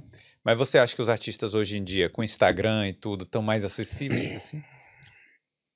Ah. Depende do artista. Eu acho que os, o- o- os maiores são mais fáceis. Hum. O- Os pequenos são muito estrelas. Ixi, tem artista aí que, nossa, você tem que tomar um chá de camomila pra ir atrás deles, sabe? Porque eles estão muito. E... Mas tem outros, assim, os mais. Os, ó, por exemplo, eu já entrevistei gente, artista que eu falei, Jesus, pelo amor de Deus, cai um, raio aqui pra me tirar daqui. Porque Quais são os nomes? não, nunca. Você tá. Ah, meu querido, mas entendeu? Cortem a minha É. língua. Mas tem artista que, nossa senhora, que assim. Mas nunca os grandes. E é isso que eu falo da questão da humildade. Mas o grande é por causa do assessor. Não, não, pra- mas assim, mas eu, eu falo de novo. Ó, por exemplo, você tá aqui conversando comigo. Você é um cara que tá conversando com muita gente. Você ia pegar se eu tivesse aqui dando uma de doido. Entendeu? E eu não tô dizendo que, que eu não tô. Não tem nada a ver com isso. Mas assim, sabe, é um, é, é- é um gesto, é um olho, sabe? Você sabe como a pessoa tá te tirando, mesmo que seja um pouquinho. Eu Não, não, eu tô errado. Assim, naquela conversa que você tá ali, você tá, você tá vendo os trejeitos, você sabe como a pessoa tá te, tá, tá, tá, tá te mentindo, tá. Ó, assim, já teve pessoas aqui que me mentiram muito. E que você pegou? Assim, eu vou te dizer, na hora, às vezes eu nem Ou, Bahia, peguei. ou você tá achando. mas, A Bahia tá achando sempre que todo mundo é do bem. mas depois... Não, é porque assim... é, não, mas aí eu já, já Ah, eu vou tô falar... já eu vou falar-. Não, não, mas eu Conta vou- nomes, cadê eu os vou nomes? falar. Você Eu- viu que eu já consegui, ó. Fala nomes, Não, a gente eu quer nomes. Eu já vou falar assim, da, da minha Dá pra colocar personalidade. subtítulo nessa parte do podcast, por Pode, favor? Porque a gente precisa de nomes, ele vai começar a Não, não, da minha personalidade. A pessoa vem aqui, senta, conversa. Eu não vou ficar Claro. aqui. sabendo se é verdade. ou não. Claro, sabe, claro, claro. Não, não, não, não, eu te entendo. Então, eu tô- Mas- é brincadeira Não, eu também sei nessa que parte. é, eu sei que é, mas eu tô. Mas eu tô mas eu eu- sempre falo, é mais É. fácil pra, pra, pra mim, às vezes, ver o- os artistas e ver que, que muitas das vezes eles estão ali. É que nem, por exemplo, quando eu vou fazer uma, uma, uma entrevista e eu vejo, porque nunca sou só eu, sempre tem outros eh, repórteres, tem outras pessoas de revista, e, e sempre que uma pessoa fala, ah, eu vou primeiro, Pode ir. vai. Mas, a- a- querido, por- dois motivos. Primeiro, essa coisa do, do- da ansiedade, melhor nem que esteja perto de mim. Some, vai primeiro e já vai. E outra, eu já consigo estudar como que tá o artista. Porque dependendo de, de como a pessoa for nele, eu já vejo se ele tá com saco, o que, que ele tá querendo fazer, se ele tá gostando ou não. E a gente tem que ter essa. a- A gente tem que se alimentar. Essa é outra coisa que eu tô aprendendo muito nesse meio. Hum. Você tem que olhar e ouvir tudo. Porque muitas das vezes o artista não tá nem aí, ele não quer falar, ele tá fazendo por obrigação. Se ele tá fazendo por obrigação, você não precisa ficar batendo papo com ele. Vai direto no assunto, vai ali, faz um negócio, três perguntinhas básicas. É. Muitas das vezes o artista tá. Agora, agora, olha, com o jeito moleque, eles estavam, querido, você não tá entendendo, eles estavam ali, eles estavam adorando, eles estavam querendo bater papo. Você tem que conseguir pegar isso no ar. Então, eu já tive artistas que estavam ali realmente porque o assessor falou: você tem que fazer essas Tem que entrevistas. é. Então, é você saber se posi... volta de novo no posicionamento, saiba se colocar, porque se você souber fazer isso, aí bem-vindo ao business. Se não, o business te come. É, eu fiz um- uns jobs, né? Lá no Brasil ainda, que tinham os, os Sawip Folia, Holiday Folia, que são as, tipo as micaretas, assim, Claro. tipo em setembro. Sou louco pra ir, por acaso, É. nunca foi. E aí eu fiz, mas assim, eu não era o entrevistador, eu era o câmera, entendeu? Que ia lá no. Porque aqueles vídeos de pós-venda, sabe? Claro. Então a gente ia e entrevistava lá a galera, é, Ivete Sangalo e tal. E era bem tranquilo até. Mas eu acho que era isso. O, o assessor falava, ó, você tem que ir, porque isso é pro, patroci pro Claro. patrocinador. Não, mas assim, até você, assim, É. todos nós. Eu, por exemplo, ó, eu tô trabalhando, eu cheguei aqui, que dia que eu cheguei aqui, Cadu? Na... Hã? Quarta-feira, eu cheguei na quarta-feira. Eu tô trabalhando desde antes disso. Sim. Então, quando eu cheguei aqui, eu, eu tava super. Assim, eu tô cansado. E não, não, não é que. Só que é por isso que eu volto na minha hiperatividade. A minha hiperatividade hoje me ajuda, que mesmo cansado, eu tô ali, eu tô fazendo. Por quê? Porque é meu trabalho. E, e o que, que me ajuda também? Outra coisa que eu falo para todo mundo, para você que tá aí me ouvindo. Muitas pessoas me perguntam o que fazer no Instagram. Faça algo que você ama. Uhum. Porque mesmo cansado, você vai continuar fazendo. Então, eu é, muitas das vezes eu tô cansado, mas eu tô indo porque eu tô indo automático. Não, não tô dizendo que é o caso agora, mas tem muitas situações que eu tô, principalmente quando eu tô em evento. Hum. Eu tô, tem vezes que eu tô no automático. Por quê? Porque eu tô quatro noites trabalhando. Ninguém nunca. E fora a viagem, né? Fora tudo. Falei esses dias, as pessoas têm a mania de falar da maneira com que eu sou, da maneira com que eu trabalho, da maneira. Ninguém nunca vai entender o que é eu, três horas da manhã, sentado num banheiro, embaixo do chuveiro do, do Premiere In, e o Premiere In parece que ele sabe que você vai fazer aquilo, porque ele coloca um espelho bem na frente do chuveiro. Ali sentado, embaixo, olhando pro espelho, podre de cansado, sozinho num, num, num quarto de hotel. Ninguém nunca vai ver isso. Ninguém precisa. Eu nunca vou. Tô contando pra você. Mas assim, eu sei o que eu, o que eu tava pensando naquele momento. Hum. Então, muitas das vezes, é você saber o que você quer e ir atrás desse negócio. Porque aí você não tem problema. Aí, mesmo cansado, mesmo com o pé sangrando, você vai Já E você faz? desistir?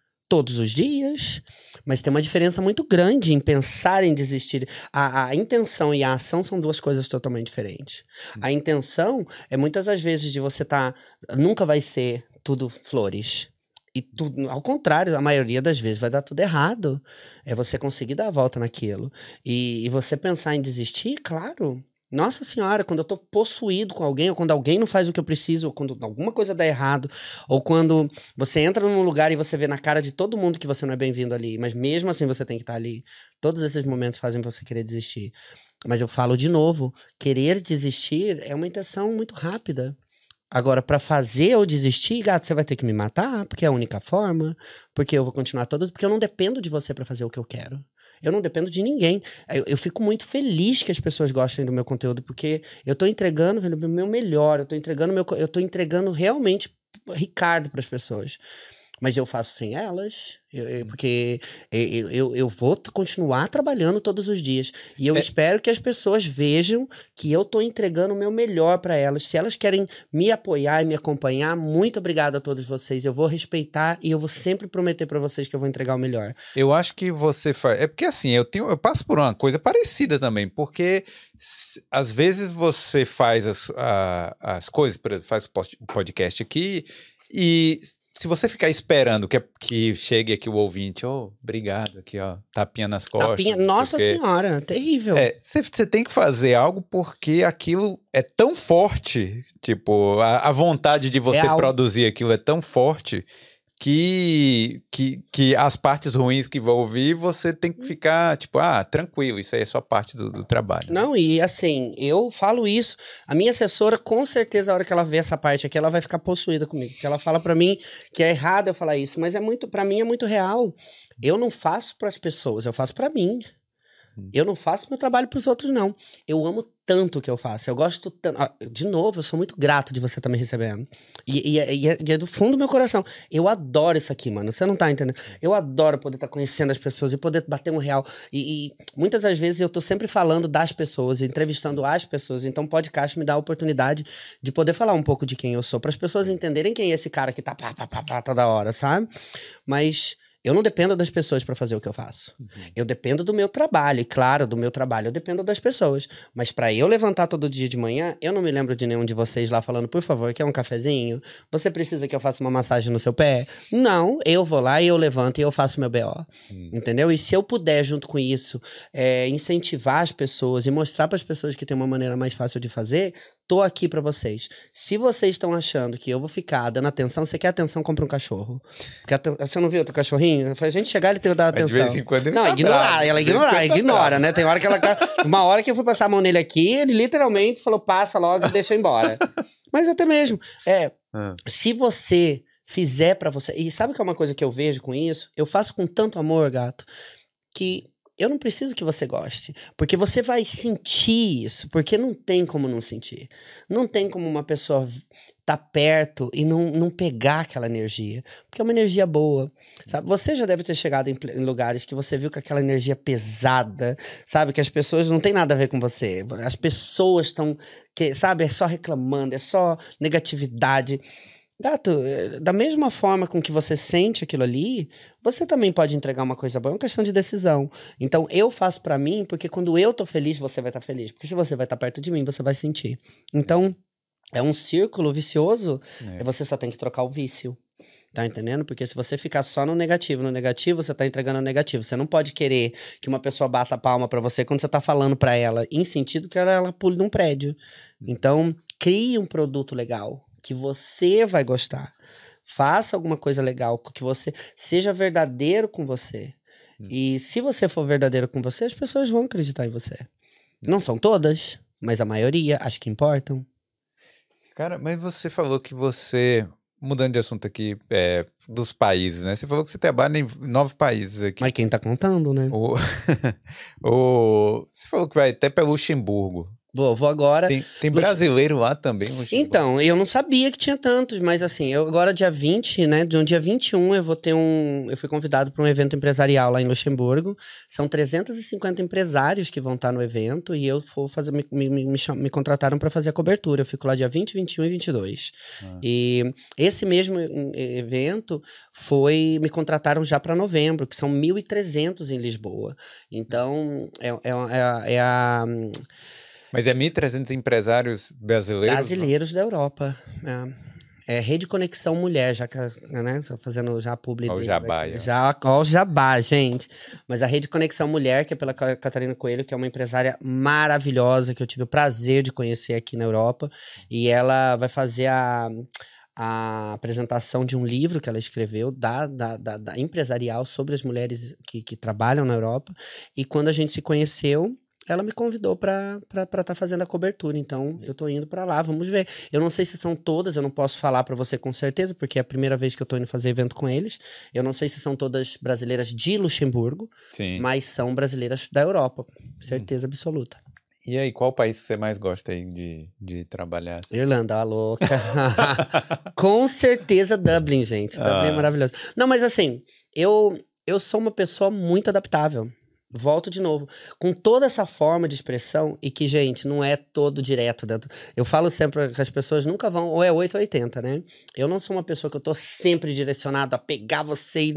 Não, eu sou uma pessoa muito tranquila, gato. Assim, eu sou uma pessoa muito positiva. Eu sempre quero tirar o teu melhor, sabe? Eu tô. É que quando eu venho para os podcasts, eu quero explicar, porque acho que é importante que as pessoas conheçam o 8, o, 8, o 9, o 10, o 11 e o 80.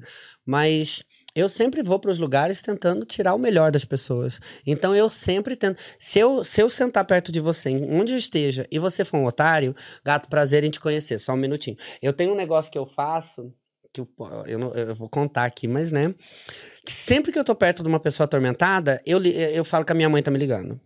Gente, olha, mas é uma dica de milhões. Porque se você falar que é tua esposa, se for. A, a pessoa pode falar, ah, pô, mas dá uma liberdade pra tua mulher. Dá um, né? Se for um amigo, pô, mas você tá aqui na mesa comigo. Se for sua mãe, você, ninguém nunca vai poder falar não. Sabe por é. quê? Porque a gente tem que atender mãe. Então, sempre que eu tô perto de uma atormentada, eu falo só um minutinho que a minha mãe tá me ligando. Então eu saio atender minha mãe e vou embora pra minha vida. É, mas agora se todo mundo usar essa tática... Dá nada, pode pode usar, pode usar. E outra, se você tá, tá perto de mim e eu tô falando que é minha mãe, provavelmente você é uma atormentada. Então já fica a dica também. Entendeu? Que se eu tô usando com você, é porque você sabe que você já tá incomodando. Hum. Mas eu, é, eu, eu, eu, gostei muito de Dublin, de verdade mesmo. Gosto muito de Bruxelas. Gostei muito da Espanha. E, na realidade, é, é, eu acho que aqui, e falando sério agora, é porque eu vi muito brasileiro. E todos os lugares que eu fui, quero agradecer aqui o Cadu, que, que, que tá fazendo, né, passeando junto comigo e e me ajudando, porque eu sou um perdido, né? Nem o Google me ajuda. Então, o meu amigo que tá aqui me, com o telefone toda hora, É. A comunidade aqui me, me aceitou com muito carinho e todo mundo foi muito animado.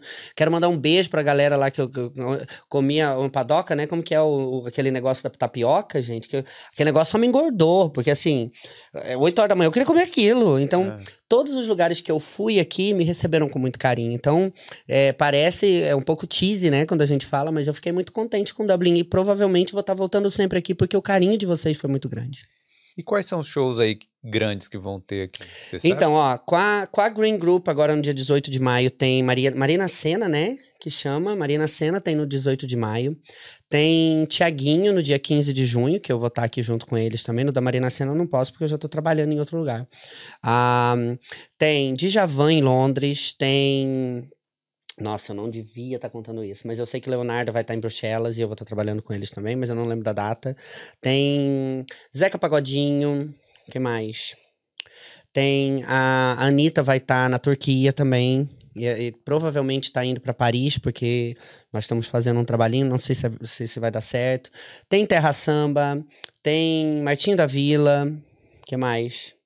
Nossa, uma lista, tem, tem, tem mais, tem mais. É que eu não tô conseguindo lembrar de todos, mas tem. É isso, eu fico pensando, porque vamos supor uma banda é, grande, uma banda que toca samba, que precisa de 12, 15 pessoas só na banda, fora a equipe e tal.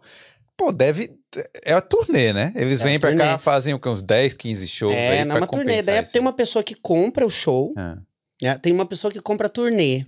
Sim. E depois ela dissolve essa turnê em shows. sim, E daí vende shows para os contratantes. em vários países. Em vários países. Eu, eu conheço contratantes, assim, hoje eu posso dizer que eu conheço mais contratantes que artista, né? Porque eu conheço eles, não todos ainda. Gra- graças a Deus, assim, tá? Eu tenho a oportunidade, por causa de um contratante, conhecer outro. Tem países que os contratantes são todos amigos, tem países que eles não se suportam. De novo, Hum. polêmica, né, gente? Ah, Mas. mas eu acho que todo meio vai Claro, ter gente. não, com certeza, assim, isso já não é problema meu. Isso daí já é aquele negócio, já é galinheiro que eu não vou, eu não boto ovo nesse galinheiro. Meu negócio é chegar, eu trabalho com todos. E você não pode tomar partido também. né? Nada, mas eu não tomo partido nem de briga de amigo. Eu não tomo. Eu sou daquele pensar. Eu, assim, quer brigar? Ótimo. Uma vez perguntar de quem que você fica do lado do que ganhar. O que ficou vivo no final é meu amigo. Brincadeira, gente. Mas, ah, não, não, não. Eu sou muito É. profissional. E eles também. E eu, eu tô falando mesmo, assim, no, é, no, no- no geral, né? Mas ah, todo mundo se dá muito bem nesse. No meio da parte desse de contratante, pelo menos os que eu tô conhecendo, todo mundo se apoia no país, assim, né? Entre aspas, todo mundo se apoia. É, e eu acho também, por exemplo, ser- essa cidade que você falou, é Maive? A sua cidade. Bristol. Não, não. A Ivaiporã? Ivaiporã. É de fez eu que, repetir três é vezes, de que gente. estado? no- É de que estado? Paraná. Do Paraná. Uhum. É, Interior do por Paraná. exemplo, se você estivesse morando lá ainda, Hum. você nunca ia ver. é, Tem, tem show lá que não ia acontecer lá, né? Não, gente, aquilo lá, aquilo lá tem comício. Eu nem sei se ainda tem. aquilo lá é. Você lembra de comício? Lembro, lembro. Nossa. Showmício. Não, showmício, entendeu? É. Quem ia pra lá era o Paulo Antônio, que, que cantava Zezé de Camargo e Luciano. Não, brincadeira. Brincadeira. Tinha Espovale, o povo do Vaiporã vai me matar.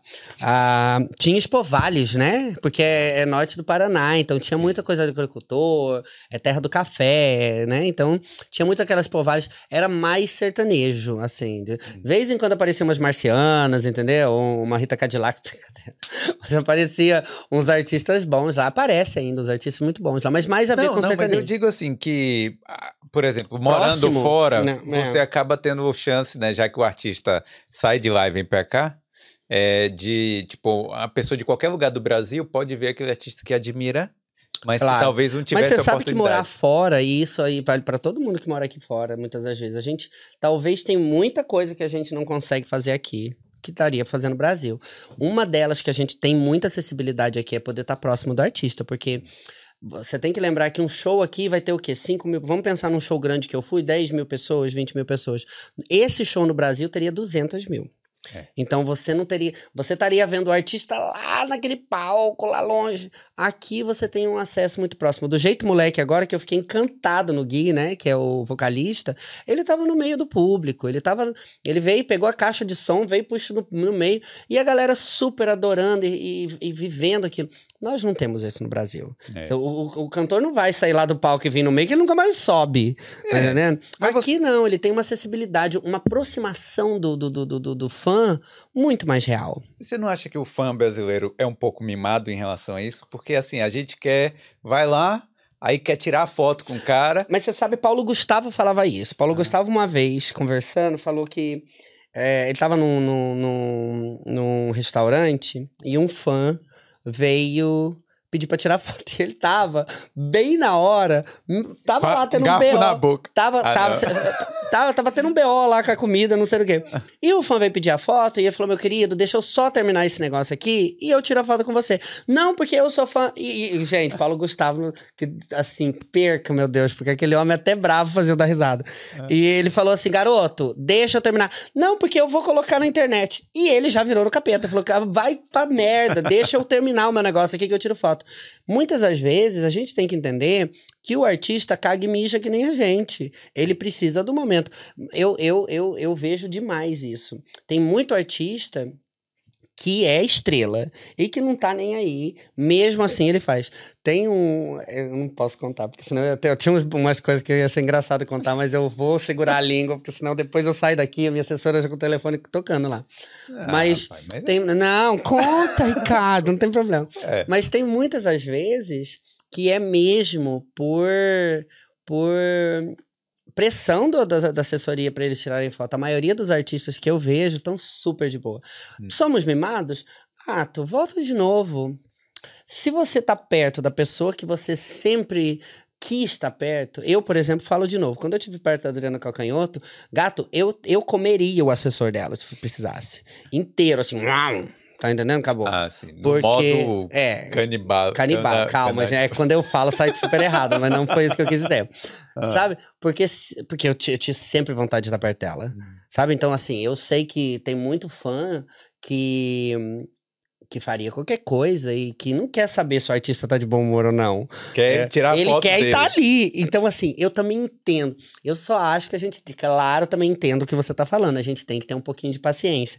Mas vai falar isso para quando você tá perto da pessoa que você sempre quis estar perto. É, mas ó, os artistas gringos para tirar foto lá e tem um meet and greet, que já é uma outra parada aí. Você já, o ingresso que você pagou 100, para ter o meet and greet, você vai pagar mais 300. Claro, claro. Para conseguir isso aí, claro. que o brasileiro quer de graça. Cara, mas o brasileiro sempre quer de graça. Você sabe que uma das coisas que eu me parto na risada, teve. Eu, eu, eu, é, você, se você nunca foi para Marrocos, para Marrocos, já foi para Marrocos? Já. Vai para Marrocos, você vai aprender como que isso funciona. Porque em Marrocos, você dá um peido, eles querem dinheiro.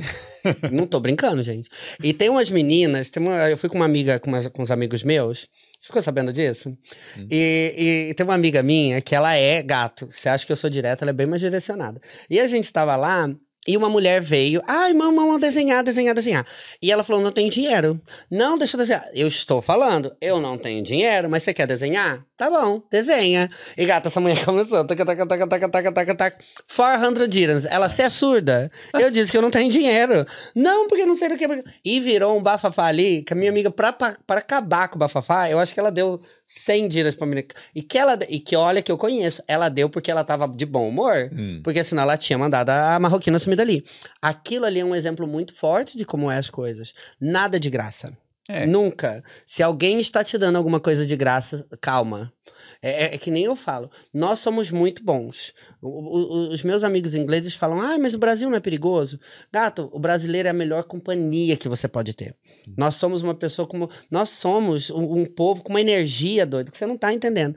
Mas uma coisa é ter energia boa. Quando é muita energia, calma. Hum. Ninguém tem tanta energia. A gente não é, é Sonic. Pra estar tá cheio de. Eu que sou hiperativo tô falando isso. Hum. Nunca. Quando é tudo demais, calma. Ninguém dá tanta coisa de graça desse jeito. Então, Marrocos me ensinou isso. Até mesmo o artista custa dinheiro. Então, se você tá querendo de graça, gato, depois você leva um, um, um pé do vidro, leva um, um, não. Você vai ficar bravo por quê? Você pode tentar, ou não tá no bolso. Mas é, aí tira, é, não, ele recusa tirar a foto lá, aí pronto. Aí o cara vai magoado, lá reclamar vai pra internet, grita, fala que não. Gato, volta de novo, o digital tá aí pra isso. Você pode ir lá tentar. Eu, muitas das vezes, por, por exemplo, eu já cheguei muito evento evento que eu não fui convidado, que eu não fui contratado. Mas eu fui lá, eu fui lá tentar criar meu conteúdo. Muitos deles. Ó, pra você ver uma vez, eu tava num evento conversando com o menino da água, que era um menino que ficava eh, vendendo água no evento. E eu tava tão cansado, já tinha feito minha entrevista. Fiquei. Desculpa.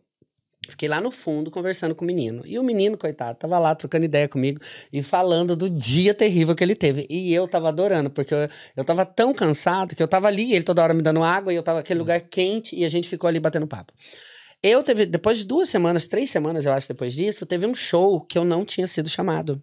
E que eu tinha tentado entrar no show e não tinham me, Hum. me abrido porta. Mas a Ricarda é a Ricarda. Então eu falei, vou lá botar carão do mesmo jeito. Microfone no bolso, catei minha amiga e falei, vamos tentar pegar esse conteúdo. Porque é assim que a gente faz, entendeu? Sim. A porta não abre, a gente vai lá tentar dar uma cabeçada na porta. Quando eu chego lá, na minha cabeça já 300 ideias de como eu ia entrar nesse evento pra fazer cobertura. Sabe quem que era o segurança da, da portaria? O menino da água, gata. Então, isso também volta naquilo que a gente falou. Seja bem com todo mundo, indiferente de com quem você tá falando. Você não sabe no dia de hoje quem é. Sabe? Você não sabe. O- Outra coisa, olha pra você ver. Tô eu no, no, no, no- no mesmo. No mesmo Hum. a evento de Paris que eu falei pra você e fui pro bar porque teve uma hora que tava muito chato. O negócio tava muito atormentado, o, o- a- o- as, as palestras. Uhum. E eu tô sentado no bar e chega um cara todo mal vestido, cara. Mal vestido não, não é isso que eu quero dizer, mas assim, todo hipzão, sabe? Sim. Todo rasgadão. E ele pergunta pra mim, então, como que você tá? Eu falei, ah, gato, tá horrível. E assim, não tá. Porque tava mesmo. Tinha umas palestras que estavam boas, tinha umas que estavam uma bosta. E eu tô conversando com ele, batendo uma papo. E a gente ficou ali, tomamos duas tequilas juntos. Mas eu tô conversando com o cara ali no maior. E falei ainda pro cara que a palestra tava horrível. Sabe, com, depois que ele saiu, meu amigo vem e fala: Sabe com quem você tava falando? Você tá falando com o criador do Pokémon GO, gato.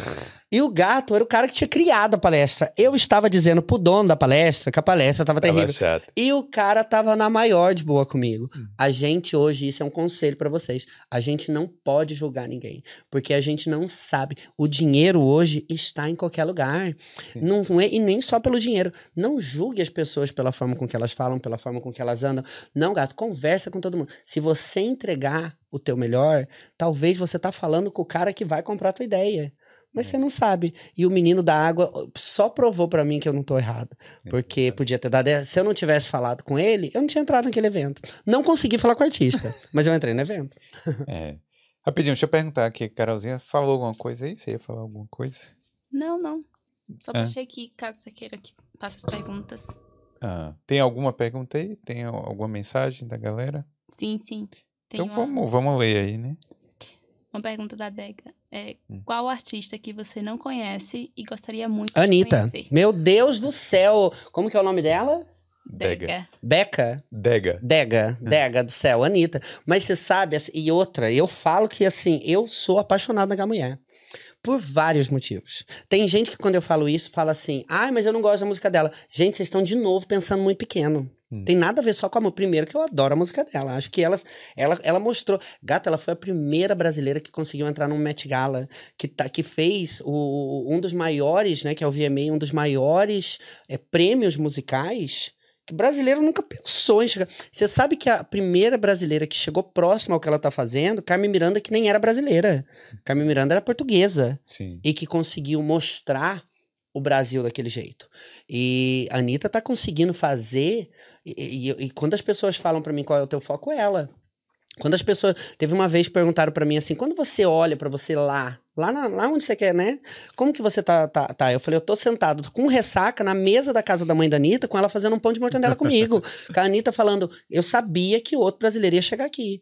É. É isso que eu olho, porque ela tem essa, essa ela é visionária. Então, quando, quando, quando você pergunta pra mim quem você gostaria, Anitta. Ela teve aqui recentemente. Mas eu não tava aqui. Mas é aquele negócio. Uma hora, o dia que vocês que estão aí assistindo verem eu entrevistando a Anitta, podem saber que naquele, no- naquele dia eu vou beber toda a tequila do mundo. Porque assim, eu não vou conseguir parar de comemorar. E aí? E tem uma pergunta do Igor também, é, sobre o Whindersson, que ele já esteve aqui em Dublin e como foi? Eu também não sei se ele Já, eu já tive com o Whindersson lá, no, lá, lá, lá em Londres, né? O Whindersson vai vir aqui mês vai, que vai vir né? pra, um, vai pra um- pra um- uma luta de boxe, né? Sim. Eu, infelizmente, tenho evento, porque me convidaram pra fazer a cobertura. Hum. Só que eu já tenho evento em Londres no dia 3 e no dia 4, então não tem nem como. Eu termino o, o meu evento em Londres no, às, às 4 horas da tarde. Mas depois, Ryanair é, uma, é, é Ryanair, né? Aquela, Sim. aquela Duali, é Duolingo também que chama? É Outra... É língua. Pelo amor de Duolingo é coisa de tradução. A louca. a louca do nome. Mas eu sabia É que era alguma língua. coisa com língua. São duas as- empresas que dão dor de cabeça, né? Então, assim, eu nem vou tentar me comprometer, porque a probabilidade de eu chegar aqui atrasado existe, depois não adianta nada chegar no final também. Não dá pra fazer a cobertura. Mas o Whindersson Nunes é um querido. É de, um- de uma humildade. De, aquilo que ele vende é aquilo ali. Porque. Mas, de novo, eu adoro. Que, que é um exemplo muito forte do assessor. O assessor dele é super gente boa. Mas, gata, não tem uma mosca que passa assim, não tem uma mosca que consegue passar pelo assessor. Que o assessor, é ele, ele põe a mão na mosca assim, ó. Nada passa ali, o cara é blindado. E isso mostra depois isso. Você tem, porque ele é super gente boa, mas porque ele tem uma assessoria que blinda ele de uma forma incrível. Então, com todo mundo que quiser ir, vai tranquilo, vocês vão se.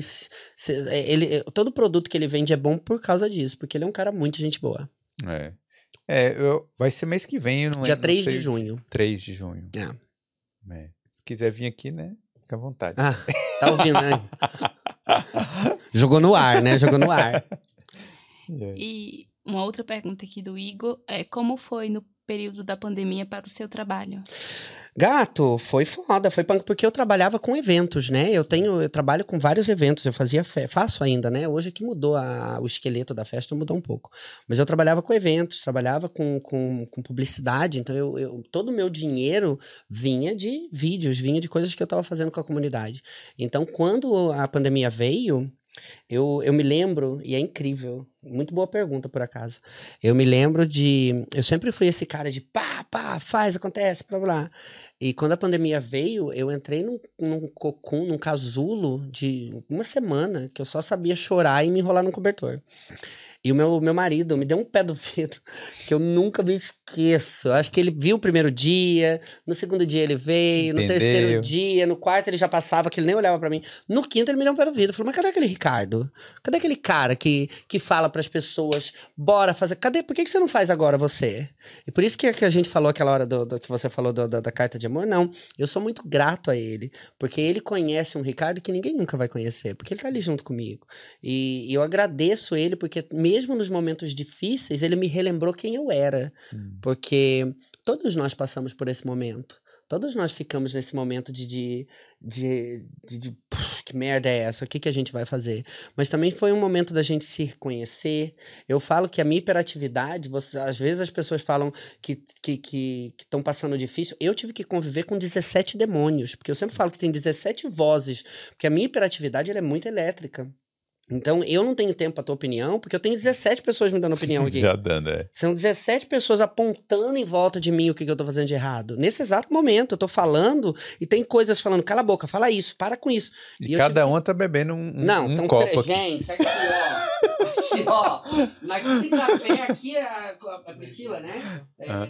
Como que é o nome da sua esposa? Carol, Carol. Ó, ó, eu já, eu também trabalho num cartório, tá, gente? Se precisar mudar o nome, fala É. comigo. Aqui ela colocou energético e, e água. Então, assim, cada uma das personalidades que estão aqui com vocês hoje está bebendo alguma coisa. e eu tive que aprender a lidar com isso. Então, me- me- foi ruim, porque, porque, volta de novo, e é uma coisa muito real. Toda vez que você estiver mudando o seu, seu centro de conforto, vai estar ruim. Pode reparar em todas as vezes que vocês passaram por algum momento ruim, é quando você está mudando. Então, na realidade, aquilo é bom.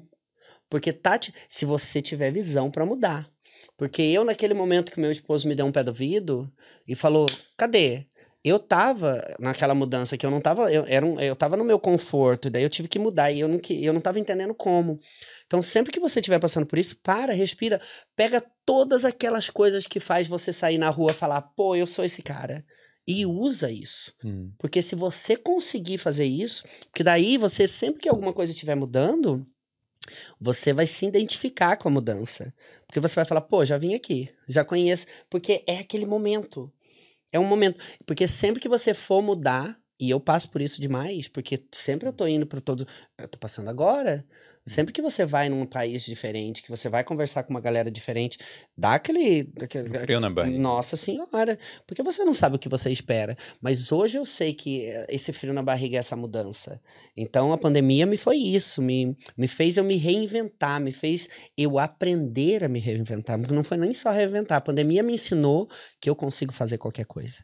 E eu sei que foi um momento muito difícil para todo mundo, foi um momento muito ruim, mas a gente tem que aprender de momento ruim a ser É, melhor claro, né? né? Porque de momento bom, é fácil a gente dizer que a gente é forte quando tá tudo maravilhoso.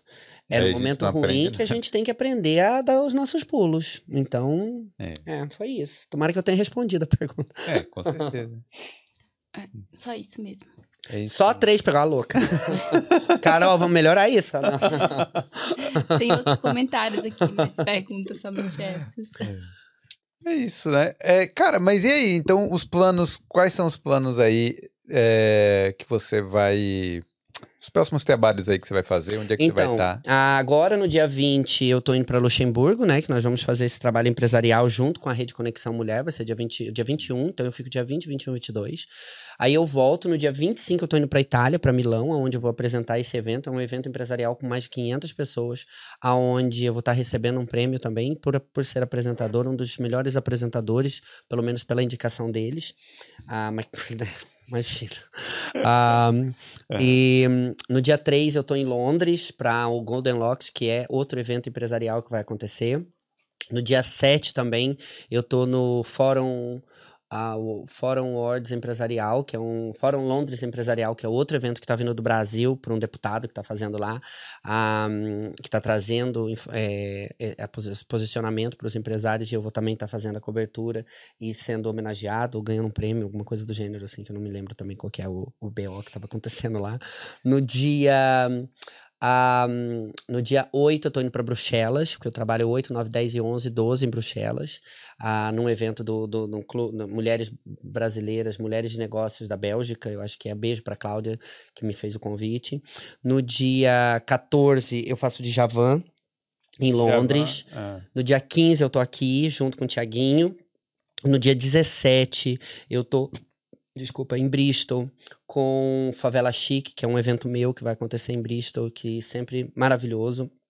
No dia 18, eu tô em Londres com as, as dançarinas da Anitta, fazendo o projeto da- das dançarinas. que A Aline Azevedo vai estar lá fazendo um workshop de dança. No dia 19, eu tô, se eu não me engano, em Lisboa. Ah, e no dia 20, eu volto para Londres, porque eu tenho mais um evento lá. E daí no dia 16 eu caio. no dia 21 eu tento Pera dormir aí, um viu? pouco, né? Eu tento Pera dormir aí. um pouco. caramba, mas é muita coisa, né? Volto de novo. É todo mundo que falar que é sorte, eu convido nesse exato momento para vir fazer um pouquinho desse trabalho comigo. Pegar aí uma semaninha, entendeu? Para vir. Bota no avião. Na Ryanair, tudo. bota dentro da Ryanair. Pelo amor de Deus, a Ryanair tinha que me assim, ela tinha que pagar pra eu não ter matado nenhum dos funcionários deles. Mas é, é- volta de novo, Felipe. E É. você é melhor que ninguém sabe. É muito fácil a gente. E, e eu não tô convidando de sarcástico, não. Vem aí, vem bater. Mas vem trabalhar comigo. Eu não quero a sua opinião, porque eu não tô pedindo ela. Eu quero que você venha fazer parte do processo. Tá? E que é o meu amigo, que na hora que a gente chegou, que, que ele tava falando. Meu amigo de 12 anos, mas tava querendo me matar. Por quê? Porque eu acordo 5 horas da manhã já com os telefones na mão. Que ele teve que falar pra mim, para um pouco. Porque não tá acostumado com o meu processo.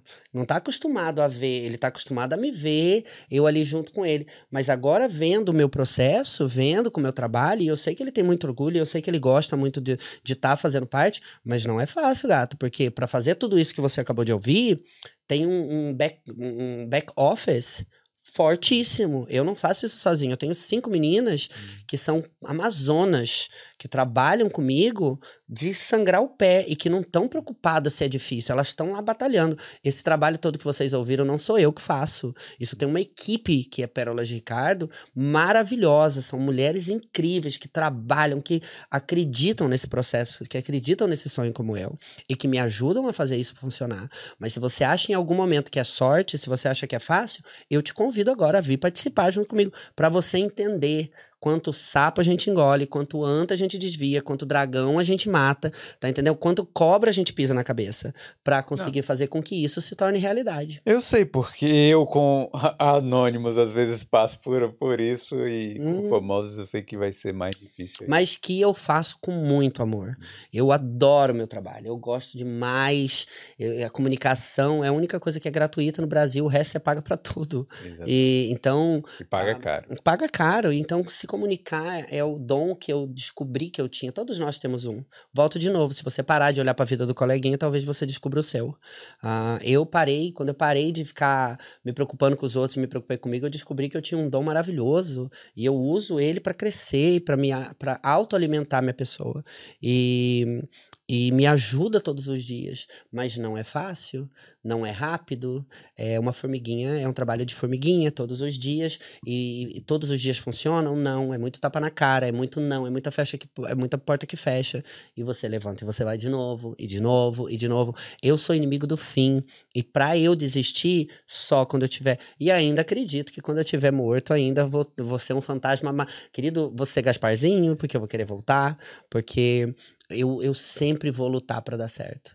Para mim, no, só por estar tá aqui sentado com você hoje, e de novo quero agradecer você, Não, Carol. Você. É, já mostra que tá funcionando. Hum. Porque eu tô em Dublin, num podcast que tá fazendo um sucesso incrível e que eu, eu segui você e vi o seu, o seu trabalho, e eu tô aqui sentado sendo entrevistado. Pega, né? Pra quem tá achando que não dá certo, Aqui, meu querido, entendeu? Copia a receita em vez de falar que o bolo tá embatumado. não é? Eu tô errado, Carol? O que você acha? Não é real? Bater é. real no povo, gato. É isso aí. É... Obrigado, Ricardo. Queria agradecer você por ter vindo aqui e desejar boa, boa viagem e sucesso também aí no Muito seu, obrigado. Eu que agradeço. Projeto. E para todos os seus seguidores, para a galera que tá. Primeiro, eu queria falar assim: depois de toda essa conversa, não leve tudo a sério, sabe? O, o, eu não gosto muito de dar dica, não, porque eu falo que a melhor dica que eu posso dar para você é criar vergonha na sua cara para você ir trabalhar. Essa é a melhor dica que eu dou para todo mundo. Crie vergonha na cara, levante amanhã dizendo que, o, que você vai fazer desse dia seu empregado. Não é, você não vai trabalhar pro dia, o dia que vai trabalhar para você. Arrase. E se tiver 10 pessoas falando que você não vai conseguir, você tá sentindo aquela sensação de bora, vai. Você não vive de opinião, você vive de atitude. Esse é o melhor conselho. Mas a, eu acho que eu queria pedir para todo mundo, não leve tudo a sério, sabe? Não leve tudo a, a, a, ferro e fogo. Muitas das vezes as pessoas escutam eu falando e falam, pô, mas esse cara acha que ele tem o dom da palavra. Tenho, por acaso. Mas eu não tô aqui para pregar para você, eu não sou pastor, eu não tô aqui pregando nada. É, acredite em você, não precisa acreditar em mim, não precisa ouvir você, não precisa ouvir uhum. ninguém, mas escute você. Tenha orgulho de quem você é. Porque se você fez errado, tenha humildade de. de, de... E não é nem de assumir para os outros, é de assumir para você. Não tem nada a ver com os outros, nunca teve. É. Se você fizer bem para você, e se autocorrigir quando você estiver errado e se e crescer com a sua opinião e ter orgulho, porque eu de tudo que eu te falei aqui, pode não bater certo em todo mundo, mas eu tenho orgulho de tudo que eu falei, claro. porque tudo tem a ver comigo. Vai bater certo no ouvido de alguns? Não vai, querido. Vai lá, passa um pouco de anti-inflamatório e resolve a tua vida, não tem nada a ver comigo, mas tudo que eu te falei aqui hoje, eu tô assinando embaixo de tudo, porque eu tenho orgulho, porque isso faz parte de quem eu sou. Então o que eu posso falar para todos vocês é muito obrigado por estarem aqui assistindo. Se você não me conhece, Ricardo Pérolas é o Instagram. Instagram. Vai lá dar uma olhada. Eu Ritmia é a revista que trabalha junto comigo também e que também tem muita coisa legal. É Ricardo com K. Ricardo tá com K, porque tem que diferenciar, né, pessoas? Não tá assim, entendeu? Sanita também, assim, tem dois T's. É, Quem que a gente mais. Vai lá, é Ricardo Pérolas é o Instagram, Pérolas de Cada Empresa. Qualquer pessoa que esteja assistindo, que queira saber mais informações de quão e quais são os produtos que nós temos, é só dar um oi uh, e, e vir conversar junto com a gente. Nós somos uma equipe de hoje com mais de 400 empresários trabalhando com a gente, em diferentes países, principalmente para quem tem produtos online. Nós trabalhamos com revistas, com jornais, com TV, nós trabalhamos com produtos digitais, nós trabalhamos com influência, com, com, com empresários que podem estar comprando o seu produto em outro país. Então, a dica que eu dou para você que está assistindo, entra em contato com a gente. E eu tenho certeza que é, talvez a gente não possa te ajudar, mas atrapalhar a gente não vai. é isso aí, pô. Obrigado mais uma Obrigado vez. Obrigado eu. Galera, não esquece aí de deixar o like, Se não for inscrito, se inscreve aqui no Boulder. E feliz Dia das Mães também, né? Queria... Isso mesmo. Posso mandar um beijo pra minha mãe? Pode. Coloca aí, Cadu, grava aí, porque até isso eu vou mandar pra ela depois. Você sabe que é, eu já tô. A minha mãe é coisa. Uma das. Eu sempre falo que foi a única mulher hum. que roubou meu coração, né? A minha mãe, ela é a única mulher que conseguiu roubar meu coração. Ela, desde pequena, Desde que antes eu, que eu. Porque eu sou o espermatozoide vencedor, né? Eu já Sim. falo que eu já ganhei nesse sentido. Mas a minha mãe, desde o primeiro momento que uma luz apareceu, ela teve junto comigo. Então, eu quero agradecer a todas as mães, porque eu sei que a gente é difícil, uhum. entendeu? E muito mais se a senhora tiver um filho que nem eu, parabéns, entendeu? Porque essa criança nasceu e não levou paulada.